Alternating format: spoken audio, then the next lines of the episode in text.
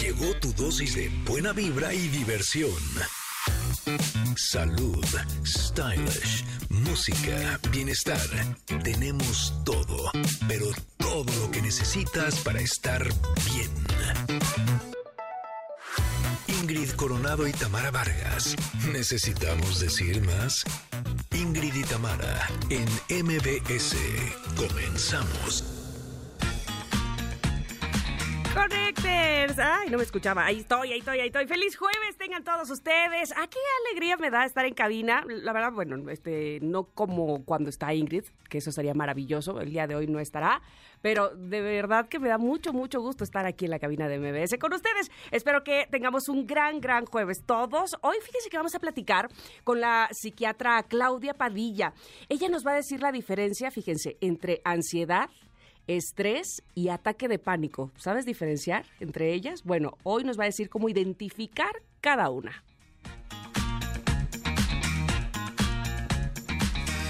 Y bueno, estoy segura que esto les va a interesar porque Panterita va a estar con nosotras el día de hoy, con nosotros pues, y nos va a compartir algunos rituales para el amor. ¡Auch! Pónganse la pila, por favor. Además, el doctor Salvador Guerrero Chiprés nos compartirá recomendaciones para evitar el canasteo. ¿Sabes qué es eso? Así se le llama cuando te ponen alguna sustancia en tu bebida en algunos bares o antros. Chécale. Y hoy la doctora Lorenza Martínez nos dirá cuáles son las principales enfermedades de la tercera edad. También, como ayer no se hizo presente, hoy sí estará Pontón para hablarnos de tecnología y lo más relevante del mundo digital. Oigan, tenemos un jueves muy musical, eso me encanta, porque fíjense que estará con nosotros el chileno, chileno, para que se oiga bien. Así. Benjamin, Walker, este, o Walker, y nos va a presentar su nuevo sencillo Respirar. Y también estará el pianista Rafi, él nos va a hablar sobre su más reciente sencillo. Además, Iván Troyano nos va a deleitar con su voz, ya lo verán, no, no, no, habrá de todo. Están ustedes que son lo principal, así es que por favor, súbale al radio, quédense cómodos, que ya empezó Ingrid y Tamara en MBS. Ingrid y Tamara en MBS 102.5. Ah, pero qué bien les quedó esta canción al grupo Sea Girls. La canción es original de Miley Cyrus y de verdad que me gusta, me gusta que les quedó bastante bien, porque hoy es jueves de covers y entonces estamos escuchando Nothing Breaks Like a Heart y Sea Girls lo hace muy bien, me parece que no le pide nada a la de Miley. Mira que Miley, vaya que lo hace bien, que por cierto estábamos hablando aquí Monse y yo, que mañana, que es viernes de estrenos en este programa, tendremos la canción de estreno de Miley Cyrus, por supuesto, por supuesto que lo haremos. Pero bueno, hoy es jueves de covers, por si tienen alguno que recomendarnos, no pongan tal canción está mejor en tal versión o me gusta tal versión que no es la original, díganoslo, háganoslo saber que nada nos da más gusto que complacerles musicalmente. Aprovecho, por supuesto, para saludarles a todos ustedes que nos escuchan en el 102.5 de MBS en Ciudad de México. Gracias por hacerlo así. Gracias a quienes estuvieron ayer presentes en nuestro festejo de tercer aniversario en La Maraca. Gracias a La Maraca, por supuesto. Pero ustedes, Connectors, que estuvieron ahí, qué cariñosos fueron qué cariñosos son siempre y de verdad que valoramos muchísimo, es sin duda nuestra principal motivación, todo su cariño. Gracias también a quienes nos escuchan en Córdoba, en EXA 91.3, amigos de Córdoba, ¿cómo están? Y nuestros amigos en Mazatlán eh, nos pueden escuchar en EXA 89.7, claro aquellos que están en cualquier parte del país o del mundo inclusive, escuchándonos a través de las plataformas digitales de nuestro podcast. Bienvenidos sean al programa del día de hoy, que como ya les decía en el teaser, pues tiene de todo y todo me parece que muy bueno. Así es que ojalá que lo disfruten muchísimo. Oigan que por cierto ayer preguntábamos qué secciones les gustaría o qué temas y este ya los pasamos aquí todos. Eh, las respuestas que tuvimos en Twitter o ex, pues, y había uno que decía, por favor, tengan una sección de rock. Fíjate que, eso me gusta, ¿eh? Fíjate que una sección musical, no sé si nada más del género rock, pero estaría muy padre, ¿no, Itzel? ¿Tú qué dices? Yo creo que sí. Este, y además, siempre, siempre, por supuesto, estamos muy atentos de lo que nos sugieren, que finalmente el programa es para ustedes. Bueno, les decía yo, hoy Ingrid no está, este, su hijo pequeño, Paolo, está compitiendo en pádel, se fueron a, Torreón, ¿verdad? Y anda por allá, pero, ay, les deseamos toda, toda, toda la suerte. Bueno, me puse ya a sudar de las manos nada más de pensar en la competencia, que le vaya muy, muy bien. Y aquí estoy yo, por supuesto, para ustedes, y con pregunta del día. Ah, ¿cómo de que no? Como siempre, me encantará leer sus respuestas en arroba Ingrid Tamara MBS, ahí en X, o bien también lo pueden hacer en nuestro WhatsApp, 55 78 65 1025. Ahí la la, platicada está más padre, creo, todavía más, porque es así como que lo siento más cerquita. Miren, Chuck dice, con respecto a... Ah, bueno, no, no, he dicho ni cuál es la pregunta, gracias. La pregunta del día es, ¿cuál es la frase que más usas? Yo puse, la, se me hace que la que más uso es como que ya tengo hambre. como que cada hora digo la misma. Oigan, como que yo ya tengo hambre. que me estaban diciendo aquí en la producción, Itzel y Mon, que ellas usan mucho el tengo sueño. sí, las define. Este, Janine también decía que tengo mucho trabajo, es la frase que más usa. Eh, y Chuck dice que su frase es, pues, ¿qué te digo? Dice, pudiera ser una muletilla, eso respondo cuando me preguntan algo intentando sacar hilo para sacar chisme. Eh, dice, obvio no les cuento nada. Solo digo, pues, ¿qué te digo? ¿Qué te digo? Ok, lo voy a usar ¿eh? también para que, jaja, no decirles nada, que no se enteren. Pero bueno, ustedes pueden contestar, por favor, como les decía, ahí en ex, arroba Ingrid Tamara MBS, o como también les comentaba, pues si son connectors VIP, ya seguramente tienen nuestro WhatsApp, 5578 65 1025, ¿ok? Oigan, y tenemos premios para ustedes, ¡yay! Eso me gusta todavía más, fíjense. Queridos connectors, nuestro amigo querido Alex Lora. ¡Ay, sí es cierto! Ya sé de qué estamos hablando. Alex Lora, el ícono del rock en español, nos mandó una guitarra Babylon, pero autografiada. Sí, sí, sí, sí, sí. Por la celebración de sus 55 años que se llevarán a cabo en la Arena Ciudad de México el próximo primero de octubre. Así es que yo les pido por favor que estén muy pendientes porque les estaremos diciendo cómo, para, cómo participar para ganarse esta guitarra, que no es una guitarra ahí cualquiera, no, no, no, no, no, por supuesto, autografiada nada menos y nada más que por Alex Lora y en este 55 aniversario del Tri. ¡Qué maravilla! ¡Qué privilegiados somos de tener este regalo para ustedes. Así es que les deseo toda la suerte del mundo y, bueno, pues ya muy atentos para poder participar y poder llevársela. Bueno, pues ya una vez que dije todos estos anuncios parroquiales, vamos a ir a hacer un corte, vamos a regresar, que tenemos carta del comentarot y tenemos muchas cosas para ustedes. Somos Ingrid y Tamara. Nos están escuchando en MBS en el 102.5. Volvemos.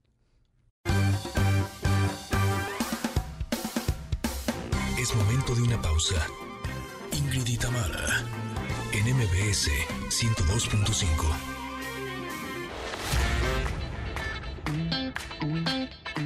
Ingrid y Tamara, en MBS 102.5. Continuamos.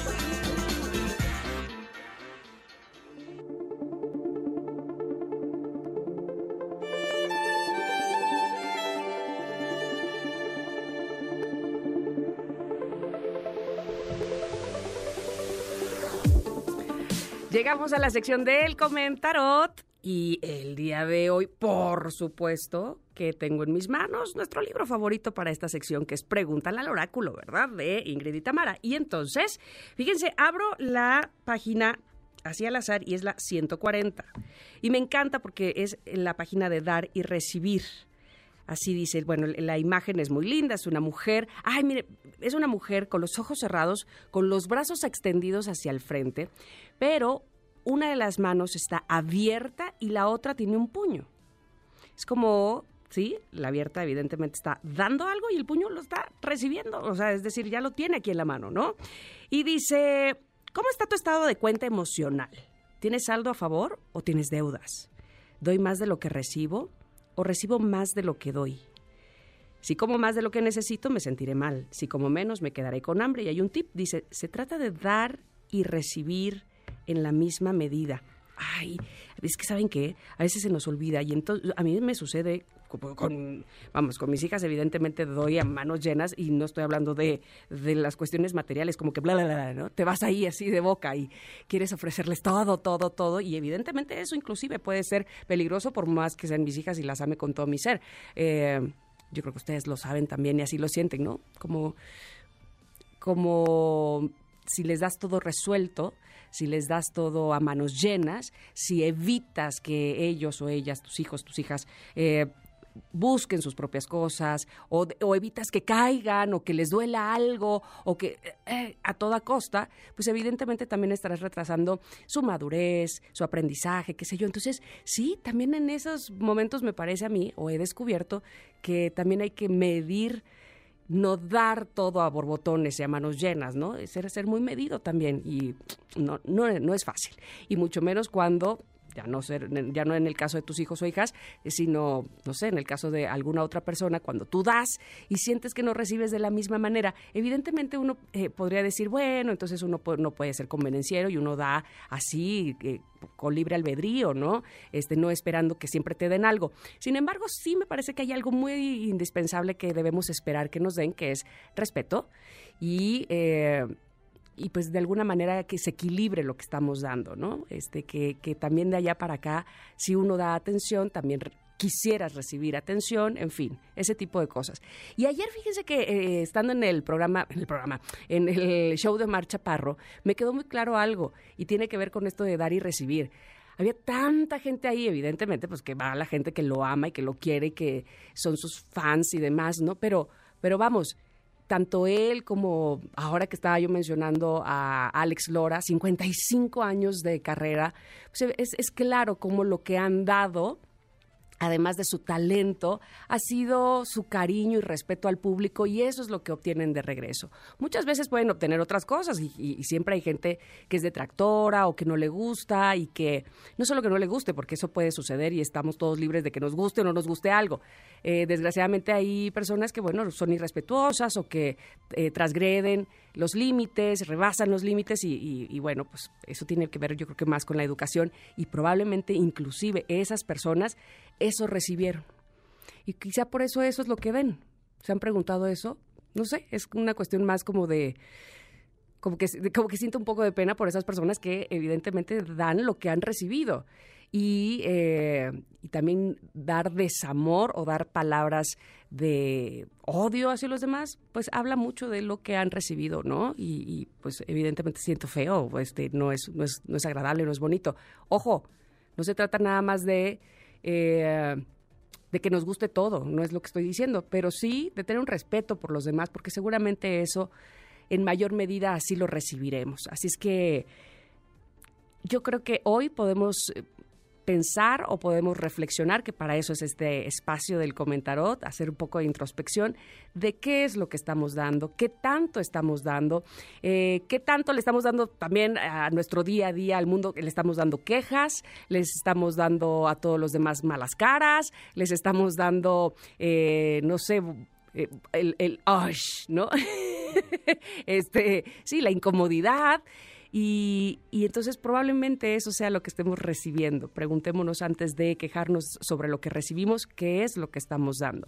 Y, y bueno, pues justo les decía, para eso es este espacio del comentario que a mí me gusta muchísimo, porque no es que queramos aquí convencerles de nada, pero sí tener un momento y un espacio para nosotros, para reflexionar, para que en el día a día tengamos ah, un un momento de tranquilidad en este mundo que va a una velocidad tan rápida, eh, a un sí, a una velocidad donde no nos eh, ponemos a pensar en ciertas cosas y después solamente las sufrimos, ¿no?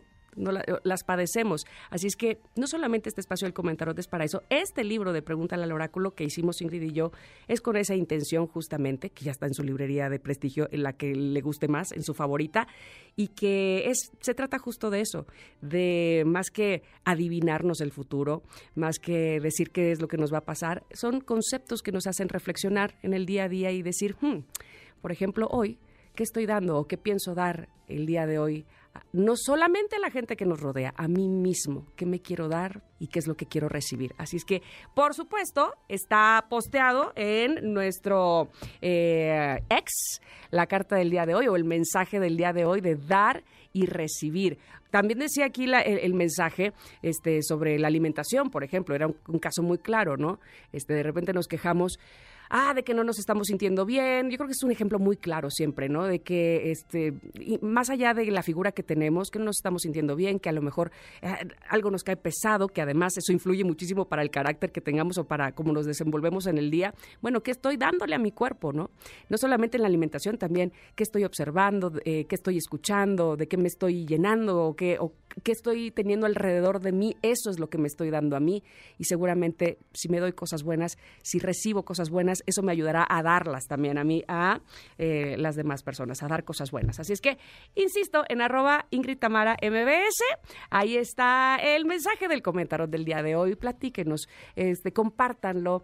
Eh, ojalá que les sirva mucho también para reflexionar sobre eso. También lo pueden encontrar en nuestro WhatsApp 55 78 65 1025. Ese es para, ya, saben, Connectors VIP. Así es que apúntense, que nos encantará siempre eh, saber de ustedes a través de nuestro WhatsApp. Oigan, estoy viendo en este momento la guitarra de Alex Lora, autografiada, me la trajeron a cabina. Está increíble de bonita, de verdad que Qué, qué bonito y qué bonito regalo que tengamos para ustedes. Esta guitarra Babylon, autografiada por los 55 años del Tri, obviamente por Alex Lora. Es roja con blanco, tiene un, sello ahí, un este, un logo como de, sí, el, logo del tri, pues el, el tri dice, eh, alma, vida y rock and roll, 55 años, es un eh, corazón atravesado con una cruz, está padrísima. Y, bueno, las letras que dice el tri Alex Lora, eh, por, por, gran parte de la, de la guitarra eléctrica que tengo aquí y que puede ser para uno de ustedes, para que estén muy, muy atentos, porque pronto sabrán de qué manera puede estar ahí con ustedes en su casa, en su estudio, este, si son músicos, si tienen algún estudio, si tienen alguna parte especial donde tengan sus instrumentos, o simplemente ahí colgada en la pared ¿no? Si la, quieren como memorabilia, qué importante. Ahí está la guitarra de Alex Lora para que estén pendientes de cómo llevársela. Por supuesto, en este programa, Ingrid y Tamara en MBS, que se va a ir un corte y que va a regresar porque tenemos más para ustedes. Hablando de música, tenemos hoy mucha música en vivo, cantantes, pianistas, no, no, no, no. les va a encantar. Quédense aquí en el 102.5. Regresamos.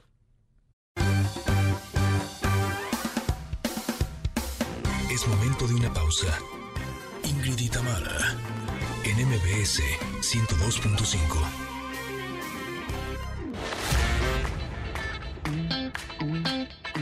Ingrid y Tamara en MBS 102.5. Continuamos. Qué bonito se escucha esto, qué lindo. Se llama Te quiero, Alicia, de Benjamín Walker, que tendremos el gusto de conocerle aquí en cabina. Vendrá Benjamín, está a nada de llegar, ya me están diciendo que ahí voy. este, un poco sufriendo ahí con la altura de la Ciudad de México, pero bueno, llegará aquí y seguramente platicaremos de esta canción que es un nuevo sencillo. Y antes de que eso suceda y de recibirlo a él en cabina, oigan, ayer ayer en la Maraca que celebramos nuestro tercer aniversario, bueno, una cantidad de, mensajitos que nos mandaron este, por, ahora sí que escritos, por unos papelitos que teníamos ahí, no, no, no, no, un bonche, y entonces no pudimos leerlos todos, y, evidentemente, pues la gente dice, ay, mi mensajito no salió al aire.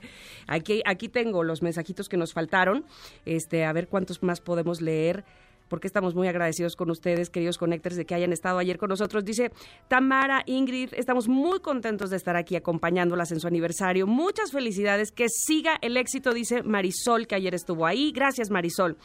Y luego Nelly Reyes, con una, con una voz, ¿eh? con una letra preciosa, por cierto, dice, ámolas. Gracias por ser parte de todas mis mañanas. Ay, qué bonito, Nelly, muchas gracias. Y luego acá tengo otro de Viri, que dice, muchas felicidades Ingrid y Tamara, queremos más aniversarios exitosos. Por supuesto que lo queremos, todos aquí. Eh, felicidades Ingrid y Tamara, que sigan mucho tiempo con su gran programa y muy buenas secciones y grandes invitados y luego no tengo aquí quién lo, quién, lo envió, pero este, yo también deseo que así sea. De verdad que estamos tan agradecidos no solamente este, con el maravilloso público que tenemos, sino además con nuestros colaboradores y los invitados. ¡Qué bárbaros!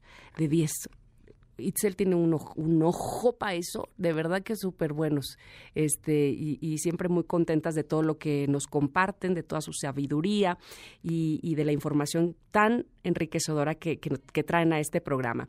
Y luego dice aquí, muchas felicidades, me fascina su programa, muchas gracias, estoy emocionado por conocerlas, eh, felicidades por su tercer aniversario, la mejor de las suertes hoy y siempre, Patti Morales Molina, que también estuvo ayer con nosotros, y también tenemos respuestas de la pregunta del día. ¿Cuál es la frase que más usas?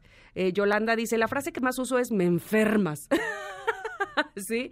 Ay, mira, qué gusto que ya está aquí con nosotros Benjamín. Tranquilo, Benjamín. Toma aire, respira, que yo estoy leyendo unos mensajitos en lo que tú este, te adaptas a la altura de la Ciudad de México. Espera, tú tranquilo. Isela Vilchis dice, mi frase que más uso es hijito lindo. Ay, hijito lindo. Lucy dice, uso mucho por favor y gracias. Ah, mira, como Barney, palabras de poder. Ángel Pérez dice, para cualquier situación siempre uso cabeza fría, ya que si tomas con calma los problemas o las decisiones puedes decidir mejor. Sakura dice, hola chicas, Ingrid y Tamara, esa frase que uso es, ¿qué rollo? Y no me doy cuenta hasta que dijo mamá Sakura Ah, dijo, mamá, Sakura dice, qué rollo siempre. Bueno, pues es que así a veces tenemos muletillas de frases que decimos mucho. Por ejemplo, en Chile, ¿qué, qué, qué frase se usa muchísimo? Aquí, por ejemplo, ¿qué onda, no? Ah, como para toda cosa. Em, harto, bueno, harto bacán, harto po. Al final de la frase es como una muletilla muy claro, chilena. Claro, claro. ¿Cachai? ¿Cachai, wow? ¿Cachai, wow? claro. Esa es nuestra muletilla por excelencia. Es, es como la con la que nos imitan, ¿no? La que nos caracteriza. Pero hay muletillas para todo, al punto en que dudo mucho que sigamos hablando español en Chile. Yo creo que es precioso escucharles hablar a los chilenos. Quiero decir que de entrada es me parece a mí, este, sí voy a generalizar, porque todo lo que me ha tocado a mí cuando estoy allá, voy a generalizar. Son tan amables los chilenos. Ay, no, no, no, de verdad que, este, y, y he descubierto que este, según la región en donde vivas, es decir, según el país en el que vivas, tenemos ciertas tesituras, ¿no? Más, además de acentos, tesituras. Y los chilenos todos tienen como una tesitura muy agudita. Sí. Ah. Alguna vez, algún amigo, creo que fue el David Aguilar, lo definió como que el pitch, ¿no? Como la afinación va subiendo la frase como... Y cuando llegamos arriba, antes de explotar, como que bajamos.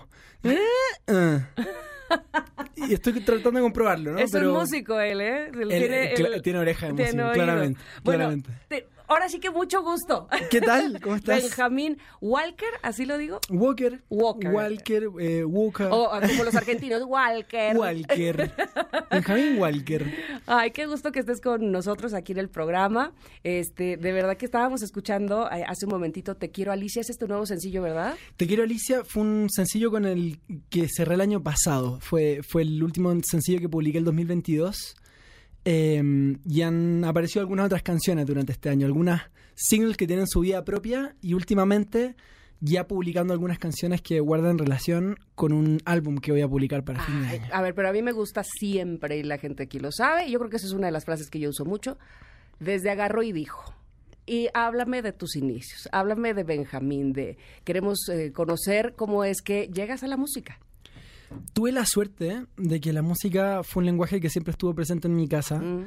Mi mamá también es cantautora. Ah, qué bien. Eh, ella es una gran cantante, compositora chilena que mm, tiene la particularidad de haber fundado junto a otras tremendas músicas en el conservatorio de la Universidad Católica, que es donde ella estudió desde muy pequeña, eh, un grupo de música infantil llamado Mazapán. ¡Ay, aparte que, qué bonito nombre! No, precioso. y lo increíble es que todas estas mujeres compositoras, intérpretes, eran compañeras del conservatorio, ¿no? Tocaban música antigua, música mm. barroca, música medieval. Em, y tenían, eh, muy inspiradas sobre todo en María Elena Walsh, del otro lado de la cordillera, ¿no? De Argentina, tenían la necesidad de crear canciones a falta de lo que ellos encontraban, ¿no? Como a falta de un repertorio infantil suficiente para mostrarles a sus propios hijos o mm. hijas hacer música para ellos, ¿no? Para sus propios niños Y ese fue el inicio de un grupo que hasta el día de hoy todas las generaciones de al menos chilenos escuchamos en nuestra infancia. ¿Que eso fue que en los noventas? Esto fue en los 80. En los 80. Eh, y era tanto la música como un programa de televisión. Que tenían, pasó por dos periodos, en un canal que se llama Chilevisión y otro en TVN, Televisión Nacional de Chile. Eh, entonces está como en el ADN, ¿no? De todos los chilenos. Eh, es como las primeras canciones que escuchamos y es música que está muy conectado con lo que ellas estudiaban, que era la música barroca, la música antigua. Es música muy sofisticada, ¿no? Está sostenida sobre la base de si vamos a mostrarle música a los, niños, mostrémosles desde ya música compleja, sofisticada y no los tratemos con eh, simpleza que no necesariamente tienen, porque los niños pueden absorber información muy sofisticada si es que uno eh, se abre a entenderlo así. Entonces Oye, pero era un reto. era un reto, te voy a decir, porque en los ochentas eh, lo que teníamos evidentemente era música para adultos inclusive los niños, al menos aquí en México, también cantaban música para adultos hasta que nos llegó grupos como Parchís probablemente de España y más adelante Timbiriche, ¿no? Pero, pero los niños escuchábamos música para adultos, inclusive Luis Miguel cantaba este Somos dos enamorados, ¿no? Y este cuando tenía 12 años. toda la razón. Claro. Y eran niños cantando. Y eran niños cantando. Juan Gabriel. Totalmente, o sea, música para, para grandes, ¿no? Que ahora, hasta ahora me doy cuenta. Eso me explica mucho lo apasionados que son aquí en México. Ah, bueno, bueno, eso y las telenovelas que te digo. Bueno. Entonces, qué arriesgado o qué... Eh, qué valientes este grupo que me mencionas, Mazapán, de tu mamá y sus eh, demás compañeras, al querer no solamente hablarle a los niños en su propio lenguaje, sino además mostrarles música que no era tan popular, digámoslo así. Absolutamente, o sea, hay canciones en que uno escucha una fuga de Bach, pero en vez de simplemente tocar la fuga, le ponen letra de niños, como la cartera se perdió, ah, no ah. sé, random. Pero mm, eso, claro, me hizo eh, estar conectado a la música desde muy pequeño. Eh, siempre hubo instrumentos en mi casa. Ella misma, mi mamá, eh, Cecilia Chenique por lo más se llama, me regaló mi primera guitarra a los seis años. Entonces llevo un tiempo tocando guitarra, pero me puse a escribir canciones tiempo después, ya cuando era más adolescente, 14 años, empezando a, agarrar un poco más de identidad propia, ¿no? Que es como lo que a uno le toca en esa etapa. Em, y empecé a escribir mis primeras canciones y, fue un ejercicio que habiendo empezado no, no dejó nunca de estar ahí como, como una necesidad existencial, en verdad, ¿no? Como de botar para afuera y digerir todo lo que me pasa a través de, de la música.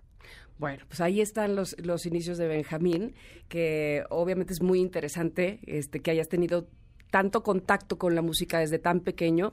Y entonces, formes tu propia personalidad, digamos, ¿no? Este, y ahora nos presentes, bueno, ahora, desde hace cuánto que, que, eres un cantante solista que nos presenta su propia música y que aquí estás en México y que quiero saber hasta cuándo vas a estar y dónde te podemos escuchar. Bueno, voy a estar eh, un tiempo porque tomé la decisión hace, hace algún tiempo atrás de venir a vivir a México. Ándale, sí, estoy de residente aquí, de inmigrante. Ay, nada más te pido, por favor, no pierdas el acento. Ay, sí. Mira, hago como, como Mon Laferte, como que mantiene un poco el acento, pero usa palabras mexicanas. Ah, eso está muy bonito. Entonces estoy usando chido, está chingón. Exacto, muy bien. Eh, y algunas otras, eh, pero, pero sí, Estás sí, aquí, pues. sí se pega, sí se pega. Sí, sí. No, estoy aquí. México, un país que me ha acogido mucho. He tenido el privilegio y la suerte de compartir con muchos cantautores y cantautoras desde hace un tiempo que me han acercado a México internacional David Aguilar. el 2019, parte de, mi motivación se sostuvo en un concierto que abrí para Silvana Estrada en el Teatro de la oh, Ciudad. ¡Qué bien! Hermoso. Eh, Carlos Rivera me invitó a abrir uno de sus eh, auditorios nacionales. Imagínate, el 2019 no, bueno, también. Benjamín.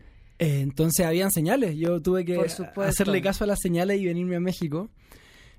así que ya, ya llevo algún tiempo acá y me tiene muy contento porque a propósito del teatro eh, de la ciudad Esperanza Iris, mm, tan bonito, es precioso, y se me dio la oportunidad este año para hacer mi propio concierto en el teatro de la ciudad este 9 de noviembre, cosa que me tiene absolutamente entusiasmadísimo. Feliz, aparte lo cuenta y se le hace la sonrisa y los ojos se le brillan.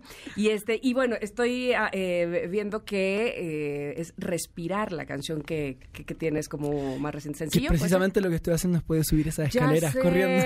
Ya sé, esto es todo un reto, ¿eh? Venir a MBS es todo un reto para los artistas. porque primero tienen que respirar. y luego ya este, platicar, por supuesto. Entonces, bueno, respirar es la, la canción. Yo no sé si podamos salir con ella este, al corte cuando despidamos a, Benjamín, porque por supuesto queremos escucharla, pero más aún en vivo ahí en el Esperanza Iris el próximo 9 de noviembre. ¿Estoy bien? Precisamente. Eh, va a ser un momento muy especial porque es un teatro que me conectó con México en primer lugar, entonces siempre soñé con eventualmente tener mi propio espacio ahí. Eh, y es una instancia en la que quiero aprovechar de, más que nada, agradecer al público mexicano que sépanlo, en Chile, si hay algo que ya hay una relación histórica, esa relación hermosa entre Chile y México a través de la música. Exacto. Es un país que siempre nos recibe con los brazos abiertos, que allá queremos mucho también. Eh, se escucha mucha ranchera en Chile, para Eso. que sepan. Sí, sí. Eh, y, y, otros géneros, ¿no? Ahora se escucha peso pluma, obviamente. Ay, Dios, este. Como en otros lados. Usted disculpe. No, no. No pero, supe qué pero decir. hay de todo. Hay, de todo, hay de para todo, todos los gustos. para Como, todos los gustos. como es el arte Todas las finalmente. Exacto. Volvamos a Juan Gabriel mejor. Ándale, ándale, ándale. Eh, nada, y, y va a ser muy hermoso poder retribuir ese, ese agradecimiento que tengo, ¿no? Ese cariño a través de mi música y un disco nuevo que va a ser publicado días antes de La Esperanza Iris. Así que Ay, qué genial eso. va a ser una fecha muy, muy potente. Ay, pues ojalá regreses para que nos lo muestres, ¿no? Sí, soy yo, o y sea- si se puede con guitarra y cantes, bueno. Bueno, ya que insistes. Ándale, ya está cerrado, ¿ah? Listo, listo. Gracias, Benjamín, por haber estado con nosotros. Gracias a ti. Gracias. Vamos a ir un corte, queridos Connectors. Vamos a regresar porque tenemos, por supuesto, más para ustedes aquí en Ingrid y Tamara, en MBS. Volvemos. Es momento de una pausa. Ingrid y en MBS 102.5.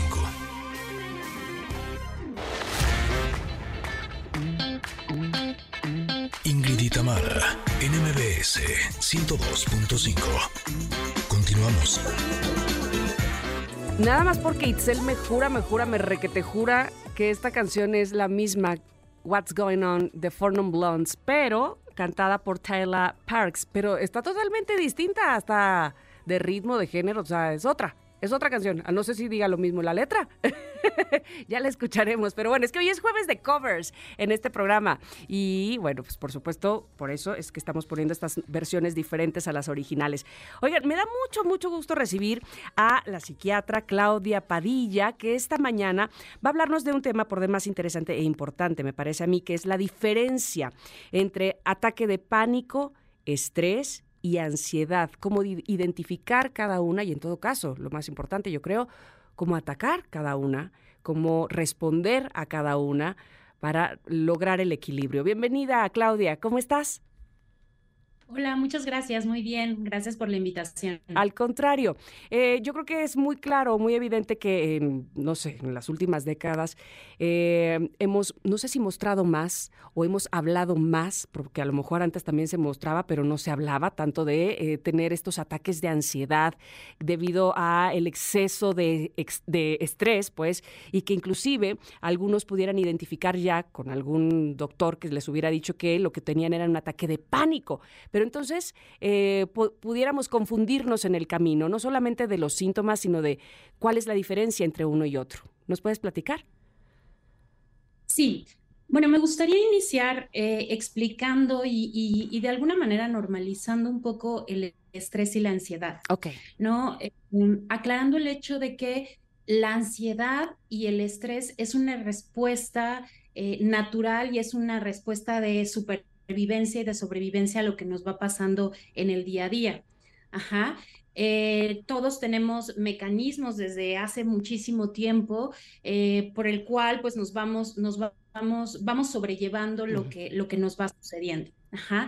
¿Qué es lo que pasa con el distrés? Que bueno, hay un, hay un autor que dividió el estrés en, en dos, en un estrés fisiológico, en una respuesta natural ante cualquier situación que nos suceda, que nos ponga como atemorizados, y el eh, el distrés, que el distrés ya tiene que ver con reacciones fisiológicas dañinas para el Oh. organismo. Ajá. Entonces, eh, en, en esta parte del distrés, pudiéramos considerar que entra la ansiedad y los ataques de pánico. Ajá. Ok. Eh, en ese sentido, eh, es importante saber que aquí la clave tiene que ver con la regulación emocional y la regulación y los mecanismos que cada uno de nosotros tenemos para manejar el estrés que es parte de la vida. Sí, no te iba a preguntar. Quiere decir que no necesariamente estar estresado te va a llevar a tener un ataque de ansiedad, sino, eh, vamos, hay quienes pudiéramos regular de mejor manera eh, o equilibrar de mejor manera estas eh, respuestas fisiológicas que otras personas. Exactamente, el estrés es parte de la vida. O sea, nosotros necesitamos estrés para movernos, necesitamos estrés para hacer cosas, para sobrevivir. Pero no tanto. Exactamente, aquí la clave está en los mecanismos mm. de regulación que vamos aprendiendo a lo largo de nuestra vida para manejar estas respuestas fisiológicas. Cuando estos mecanismos de regulación no son lo suficientemente adaptativos ni, ni lo suficientemente mm, efectivos como para que estas respuestas no se vuelvan tan grandes, entonces ahí es en donde entra la ansiedad patológica, porque también hay una ansiedad que es como normal, vamos a decirlo así, y, eh, eh, y una parte de esto, pues bueno, tiene que ver con los ataques de pánico. Ok, ¿cómo podemos identificar uno y otro? Es decir, físicamente lo vemos venir, eh, ¿cómo sabemos que estamos ya inmersos en un ataque de ansiedad o en un ataque de pánico? Ok, aquí me gustaría también aclarar, la emoción, eh, eh, cada persona es diferente, ¿no? Pero la emoción en general, la principal emoción tiene que ver con el miedo. O sea, atrás de, de, la ansiedad o de un ataque de pánico, la emoción que generalmente los pacientes eh, describen es miedo. ¿Qué es lo que nos va a hablar de que esto se está saliendo de proporción o que ya podemos hablar en, un área como patológica, vamos a decirlo así? El, es un miedo intenso que es mucho más grande con respecto al, al estímulo o incluso ocurre sin un estímulo real. Ok, que está exagerado, pues. Exactamente. O sea, eh, puede ser, eh, hay una anticipación aprensiva, o sea, mm. no está ocurriendo nada y aún así nosotros nos sentimos excesivamente preocupados. Ajá.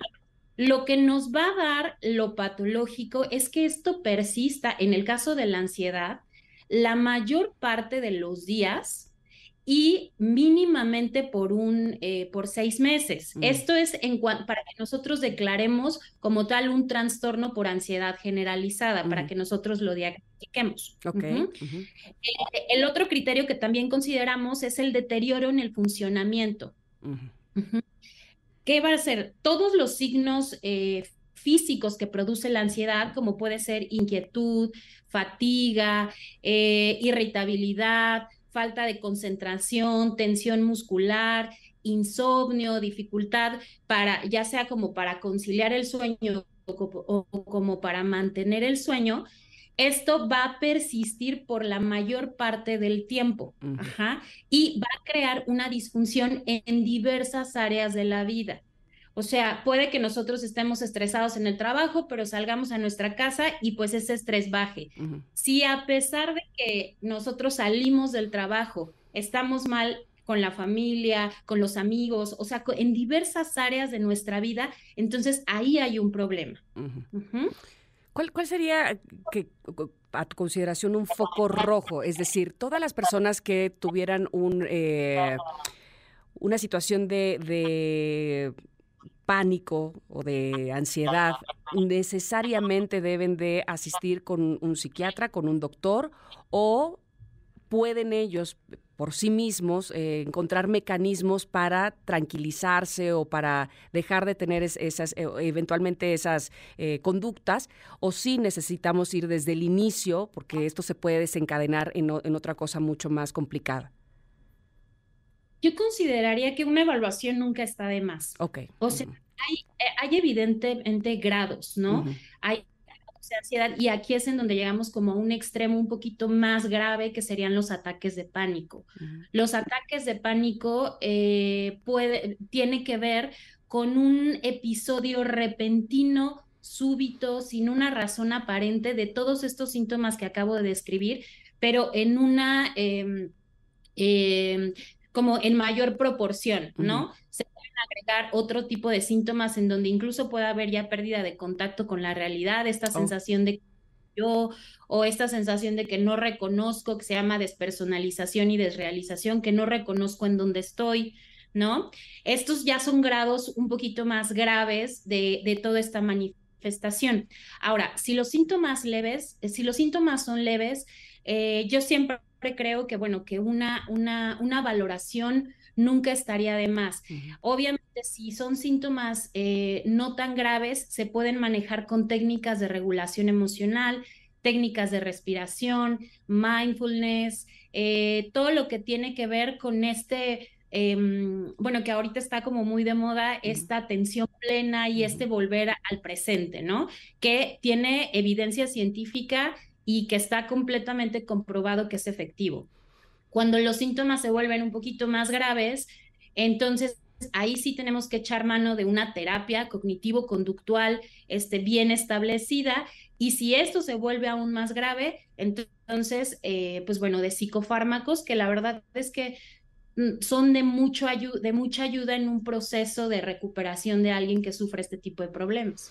¿Qué hacemos o qué hacen las personas que están eh, conviviendo con alguien que eventualmente o frecuentemente tenga ataques de pánico y ansiedad? Eh, ¿Cómo debemos eh, reaccionar? ¿Qué debemos de decir? Porque de repente, la, no sé, la ignorancia puede hacer que esto se vuelva todavía más grande, ¿no? Este, cálmate, no pasa nada, como si la otra persona tuviera el control, ¿no? Este, de, sus emociones así de fácil. ¿Qué, qué tenemos que hacer? Me parece que el primer paso sería entender que en ese momento la persona está en un estado de bloqueo mental, en donde incluso su reacción nos puede parecer irracional. Y, y, creo que aquí entra como uno de los mecanismos más importantes que tiene el ser humano, que es la empatía, ¿no? Si bien no podemos entender, porque a veces a las personas que no han sufrido este tipo de, situaciones les es muy difícil como eh, ponerse en los zapatos de esa persona, eh, creo que hacer el intento de, de, comprender que, la, que, que, el estado en el que está esa persona es un estado de bloqueo mental en donde hay incluso actitudes que pudieran parecer irracionales. Entonces, lo primero que diría sería empatizar con eso, tratar de entender que a lo mejor no va a ser lógico en nuestra mente, pero que eso no significa que no sea real. Lo segundo, yo diría un acompañamiento, ¿no? Estar ahí sin juzgar, estar presente, tratar de llevar a la persona a un lugar donde se sienta segura. Eh, y lo tercero, pues ayudarla con estas técnicas de respiración, ¿no? Eh, tratar de, de, como de hacerla consciente que esté en un lugar seguro, tratar de intentar respirar con ella. Hay una técnica em, pues muy utilizada que tiene que ver con los sentidos, ¿no? Tratar de decir, dime cinco cosas que estás viendo, dime cuatro cosas que puedes tocar en tu entorno, ¿no? Dime tres cosas que puedes oler, o sea, irnos como a los sentidos. ¿A qué sabe saliva, no? Por ejemplo. ¿Qué estás este escuchando, no? ¿Qué estás viendo? ¿Qué estás sintiendo? ¿no? Claro. Y entonces eso te vuelve más al presente, más a la realidad, que es lo que platicábamos hace un momento. y antes de, terminar, me gustaría siempre, o me gusta siempre, hablar de la infancia, de los niños, porque uno pudiera creer que estos ataques de ansiedad o este eh, estrés extremo, estos ataques de pánico, pues los padecemos sobre todo los adultos, que me parece que sí. Sin embargo, ¿hay, hay niños que lo padecen? Sí, la ansiedad es mucho más frecuente en mujeres y es más frecuente alrededor de la tercera década de la vida. Sin embargo, en los niños también está presente. Las manifestaciones son distintas, eso es oh. algo bien las manifestaciones de los niños no es, no es la misma, no es esta, todo esto que acabamos de explicar, más bien los niños la, la expresan un poco más con mm, preocupaciones somáticas, es decir, comienzan a decir que les duele mucho el estómago, eh, empiezan con dolor de cabeza, no quieren ir a la escuela, ansiedad por separación, o sea, nada más tener claro que las manifestaciones en los chiquitos, pues es, son, son distintas, pero, pero no significa que no existan. Entonces, igual hay que dar un acompañamiento y, evidentemente una evaluación siempre va a ser mi recomendación. Doctora Claudia Padilla, algo que eh, nos estemos olvidando de mencionar que quisieras hacerlo en este momento. Pues creo esto, o sea, tratar de ser muy empáticos a veces con, con, los trastornos mentales, eh, tratar de, de, entender que a veces el que nosotros no lo hayamos vivido no significa que no sea real, ¿no? Entonces, creo que la mejor ayuda que podemos dar cuando no entendemos algo, pues es el acompañamiento y empezar a buscar herramientas e información. Perfecto. ¿Dónde te podemos localizar, doctora Claudia Padilla? Eh, bueno, está mi correo que es outlook.com y están en mis redes sociales, en Instagram, eh, Padilla eh, y pues bueno, estoy en mi consultorio y estoy para servirles. Te agradezco muchísimo que hayas estado con nosotros en el programa y que nos hayas hablado de este tema tan importante para nosotros y para nuestra salud mental. Muchas gracias. Gracias a ustedes. Gracias. Vamos a ir a un corte, queridos Connectors. Vamos a regresar, que tenemos, sí, la segunda hora de este programa que se llama Ingrid y Tamara en MBS. Volvemos. Es momento de una pausa. Ingrid y Tamara en MBS 102.5.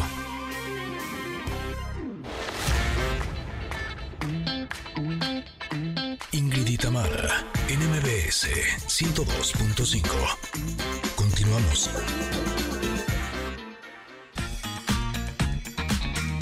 Connectors, Connectors, les cuento que en la primera hora de Ingrid y Tamara en MBS, la psiquiatra Claudia Padilla nos explicó cuál es la diferencia entre un ataque de pánico, un ataque de ansiedad y el estrés.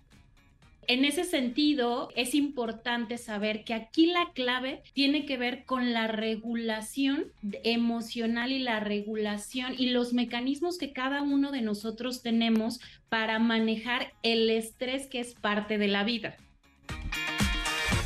Todavía nos quedan dos horas más de programa y eso me pone muy, muy contenta que ustedes estén conectados con nosotros. Y tendremos, de hecho ya está conectada conmigo, Panterita, que nos va a compartir algunos rituales para el amor. Pero además, el doctor Salvador Guerrero nos compartirá recomendaciones para evitar el canasteo. ¿Saben qué es eso? Así se le llama cuando te ponen alguna sustancia en tu bebida, ya sea en bares o antros. Y tendremos música, tecnología, mucho más. Quédense aquí. Estamos Ingrid y Tamara en MBS. Continuamos. Desbloquea tu potencial.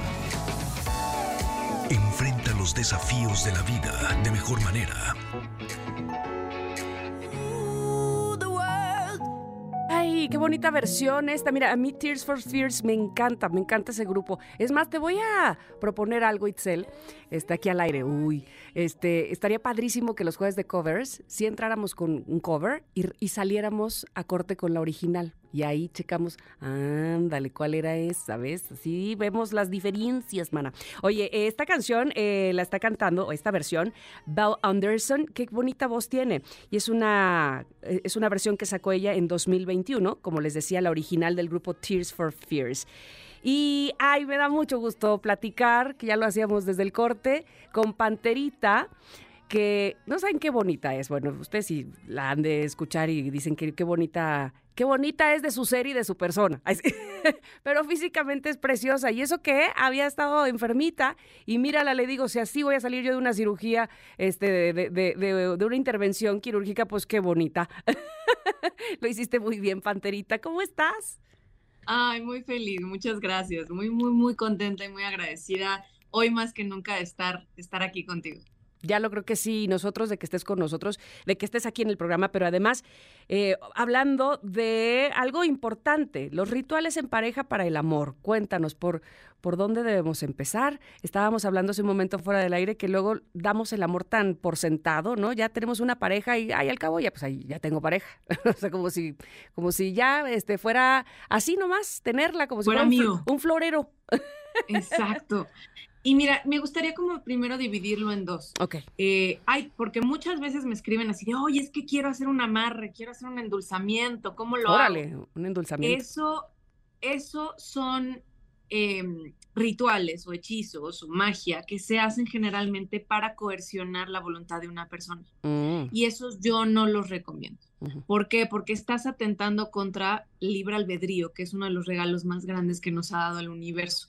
Entonces, y generalmente el karma que está asociado con eso es muy grande. Y las cosas nunca salen bien.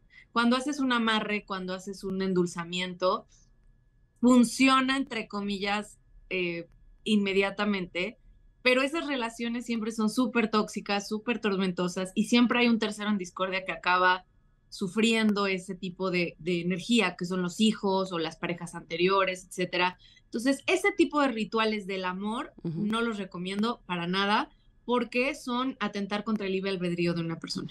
Y en el fondo, Ahora, en el fondo sabes, ¿no? Como que a, fuerza ni los guaraches te entran, ¿estás de acuerdo? Exactamente, y justamente ahora que, dijiste esa, frase me encanta, porque una relación debe ser como un buen par de zapatos. Debe de quedarte bien, entrarte, sentirse fácil y ser cómoda. Cuando una relación se siente así es porque está destinada a ser. Cuando hay piedritas en el zapato, cuando no te queda, cuando trapieta y es incómodo y no fluye, hace ampolla. Exacto, pero hay que dividir un poco como cuando no fluye y cuando tienes esta intuición, tienes esta sensación de decir, ah, aquí no es, tú lo sabes, tú ya lo sabes, pero a veces nos esforzamos porque sí, a fuerza quiero estar con esa persona porque yo estoy seguro que es el amor de mi vida, pero muy dentro sabes que no. Ahora, esto es como una parte que yo quería mencionar, pero cuando ya estás con una pareja que amas, que adoras, que tienen tiempo juntos, pero que de pronto, pues como todas las parejas, se requiere de trabajo y eso es bien importante. Las relaciones de pareja no es, ay, ya me casé y vivimos felices para siempre como muchos años nos hicieron creer. No, el, el, matrimonio o juntarte con alguien es el inicio y es el inicio de un trabajo continuo que se tiene que estar haciendo día con día y es el inicio de un compromiso que si bien está sustentado por el amor, se necesita de comunicación y de honestidad. ¿Y cuántas veces no tenemos esa comunicación y honestidad con la pareja por miedo a que se enoje o, o porque, híjole, ¿qué va a pensar de mí? Pero esas son las bases fundamentales de la pareja. Ahora, hablemos energéticamente.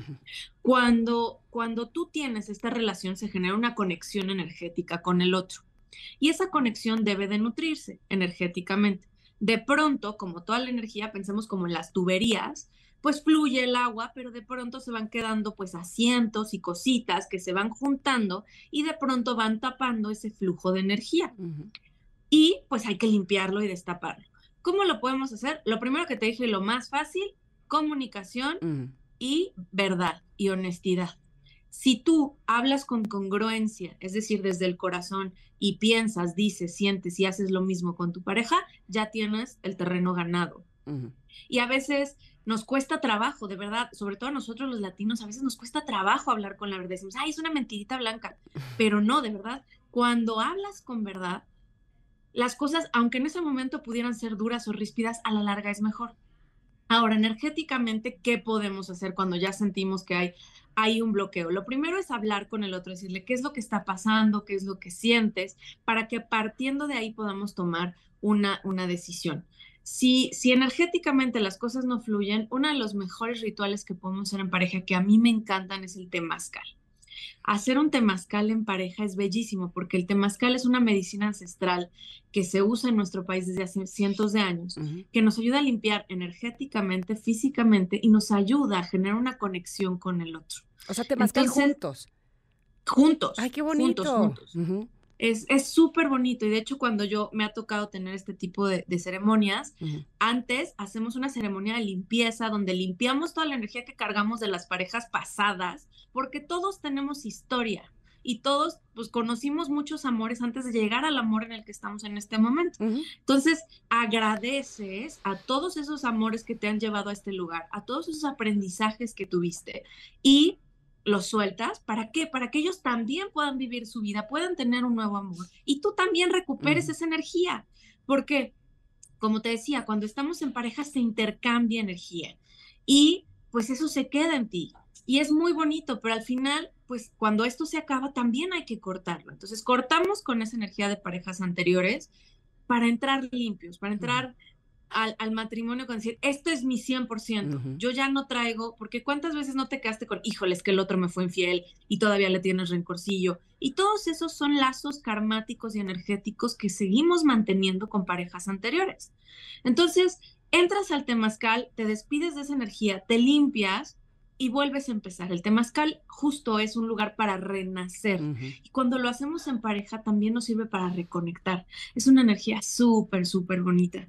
Y además que hasta hacemos ahí un ritual con mielecita para endulzar la Ah. relación. Para, para, para- y entonces el, el, el uno de la, de la pareja se la pone Le unta y al otro. al otro Ay, y qué se lo bonito. unta al otro Se con intención. Es con intención, porque recordemos que es la magia, es energía con intención. Entonces, cuando yo estoy intencionando esta miel en mi relación es para que todo fluya de una forma armoniosa, dulce, fluida y tengamos una buena relación. Eso no significa que vamos a vivir en Shalalandia y que a partir de ahora vamos a estar de luna de miel todos los días. No, y eso es una mentira que y una creencia limitante que tenemos. Las relaciones se trabajan, no se dan por sentado. Pero tú lo decías al principio, y, y perdón que te interrumpa, pero creo que es eh, necesario reforzar esa, es- esa, eh, esa idea que tú nos diste de inicio de, de esta entrevista. Lo primero lo- eh, será comunicarte con, con- con tu pareja, ¿no? Y entonces, mm, como bien dices, no es que ya estemos en Chalalandia y entonces ya nunca más le voy a decir, este, pues de qué me molestó o qué, qué considero que no está bien. Al contrario, cuando tienes, me parece a mí, esa limpieza energética con tu pareja, ay, ya estoy ocupando términos que yo no ocupaba. Eso, es que soy muy buena alumna contigo. Este- Entonces tienes la, no solo la facilidad, sino la confianza, digamos que eh, la comunicación es- está libre, está abierta para decirle, sin necesidad de llegar al tomatazo y aventarte el zapato, a decirle, ¿sabes qué? Esto no me pareció bien, o sea, esto eh, me parece que hubiera sido mejor así y demás, o este, ahorita lo digo así muy tranquila, pero puede ser inclusive, ¿qué pasó? ¿Por qué? ¿No? Este, pero eso sí, hablarlo, Exacto. claro, siempre con mucho respeto.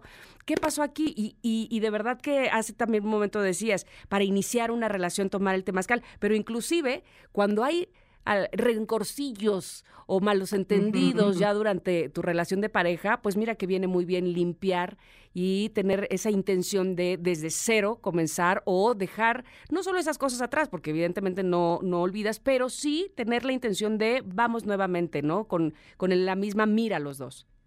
Totalmente, y no solamente es dejarlo atrás, sino que eso va incluso a reforzar la relación. Exacto. y va a reforzar y a aumentar esta conexión energética que tienes con el otro. Entonces, hay conexiones muy débiles y hay conexiones muy fuertes. Mientras más hablemos y reforcemos la conexión con nuestra pareja, más fuerte se vuelve. Y son relaciones que pueden durar años. Y son relaciones que van trabajando y van fortaleciéndose día con día. Dice el, el dicho, lo que no te mata te hace más fuerte. Exacto. Y también aplica a las parejas. O sea, las parejas se- como de- decía yo, se trabajan. Mm. Ahora, otra cosa importante, a veces cuando entra un tercero en discordia, recordemos que todos somos seres humanos y que dentro de los seres humanos nos equivocamos, nadie es perfecto. Y de pronto puede ser que entre otra persona, a lo mejor no necesariamente una infidelidad, pero pues que de pronto empieces a tener sentimientos por otra persona. Eso energéticamente se siente. Y es cuando, por ejemplo, nosotros mujeres sentimos esa, esa, ah, Esa, esa intuición de algo no está bien, algo no anda bien. ¿Qué pasa con eso?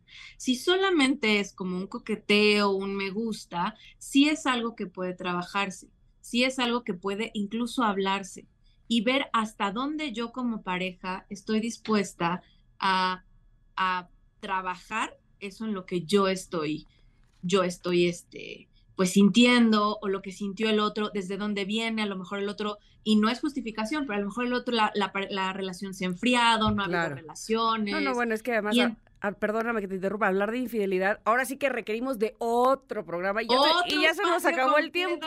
Exacto, pero pues has de volver para hablar de eso, ¿te parece bien? Me encanta. Cómo limpiarnos también eh, la energía a partir de una infidelidad. Gracias, Panterita, ¿dónde te podemos localizar? En todas las redes sociales como Panterita de Colores y en mi página www.panteritadecolores.com. Ay, me encanta tenerte aquí en el programa. Ya lo tendremos, ya tendremos a Panterita seguramente próximamente para que ustedes sigan eh, mandándonos sus mensajes de qué, de qué quieren a- hablar con ella. Así es que por favor háganlo en arroba Ingrid Tamara MBS. Vamos a ir un corte y regresar aquí al 102.5 MBS, Ingrid y Tamara. momento de una pausa. Ingrid y Tamara, en MBS 102.5.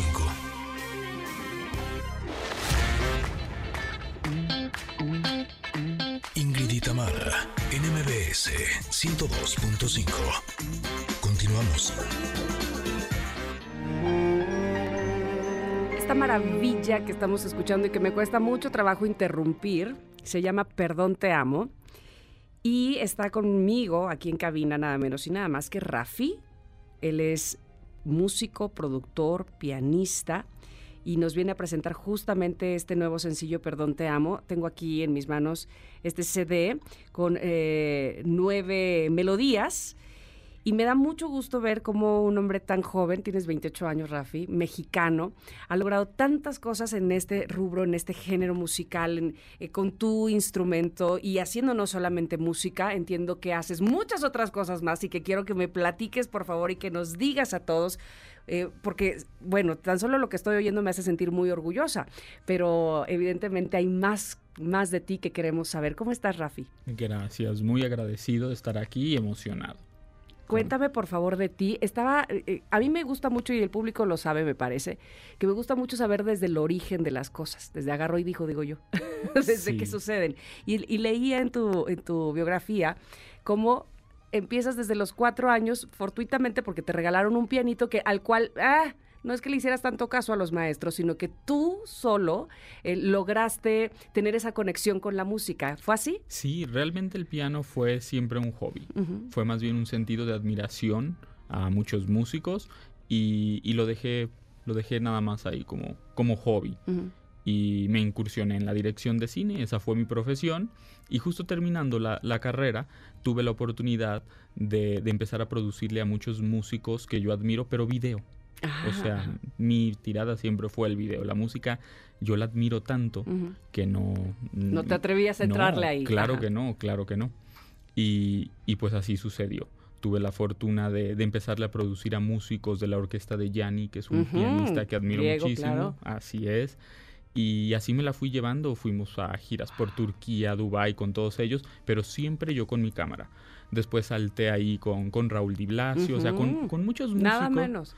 Sí, sí, a, la fecha le produzco eh, eh, conciertos a él, oh, pero, pero la música nace, como dices, lo de los orígenes, nace en la pandemia que todo se para. Mm. Ya no pude producir conciertos, o sea, y también me, me, como que me desvié de mi objetivo del cine al meterme tanto a producirle a esta gente, y en la pandemia al pararse todo y yo tener el piano en mi casa, porque realmente yo no tenía ganas de nada. Ese perdón te amo es para mí. Ah, qué lindo. Sí, es perdónate de lo que te pasó por la mente porque ni de vivir tenía ganas, así de fuerte. Por eso, por eso esa pieza. Caíste, digamos, en una depresión, caíste en un momento de, muy gris, digamos. Exacto, exacto. Y la música me salvó. Yo me bajaba el piano y como hobby tocaba las piezas que me sabía de Yanni, que es al que más admiro. Y una noche empecé a tocar lo que yo traía adentro. Literal escuchaba esas notas que se escucharon al principio y solo las trasladé al piano y dije, ¿qué estoy haciendo? O sea, esto me gusta. Lo grabé y bueno, con los contactos que tenía con los músicos, ese violín que escucharon, ese, ese es de los mejores violinistas del mundo, es el violinista de, de Exacto. Y confió en la música, hicimos ese sencillo y yo lo hice como, como un proceso de sanación realmente. Nunca pensé en en dedicarme a esto. Yo creo que por eso es tan bella esa pieza en particular, porque fue muy honesta. No fue por negocio, no fue, fue auténtica. No fue por pedido, no fue eh, bajo eh, alguna estructura, este, sí, de petición de, de, alguien que quisiera una pieza en específico. Completamente. En todo caso, me parece que la música te rescató. Totalmente, la música me salvó, es lo que digo siempre, la música me salvó, por eso estoy tan feliz y cuando yo llevo a mezclar y masterizar esa pieza, me dice el productor, oye, ¿quién hizo esto? Y le digo, yo. Me dice, ¿qué más hecho? Y que, y que, que confiara el violinista de Jan y que, que, la gente me dijera estos comentarios me motivó a hacer este álbum y dije, bueno, voy a hacer mi carta de, de, presentación de lo que se puede hacer. Algo bueno estoy haciendo, se me hace que sí tengo talento. ¿Cómo es que uno puede dudar tanto de uno mismo. Y es más, eh, lo paso al siguiente nivel, cómo alguien de fuera puede tener más confianza en ti que tú en ti. Sí, es muy triste, pasa muchas veces, pero, pero ayuda a que otros te lo digan y más cuando los admiras tanto.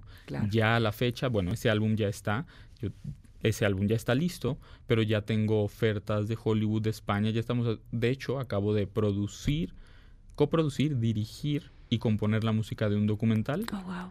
Y digo, como, como director, como compositor, qué, qué oportunidad tan genial de dirigir y componer, o sea, va de la mano.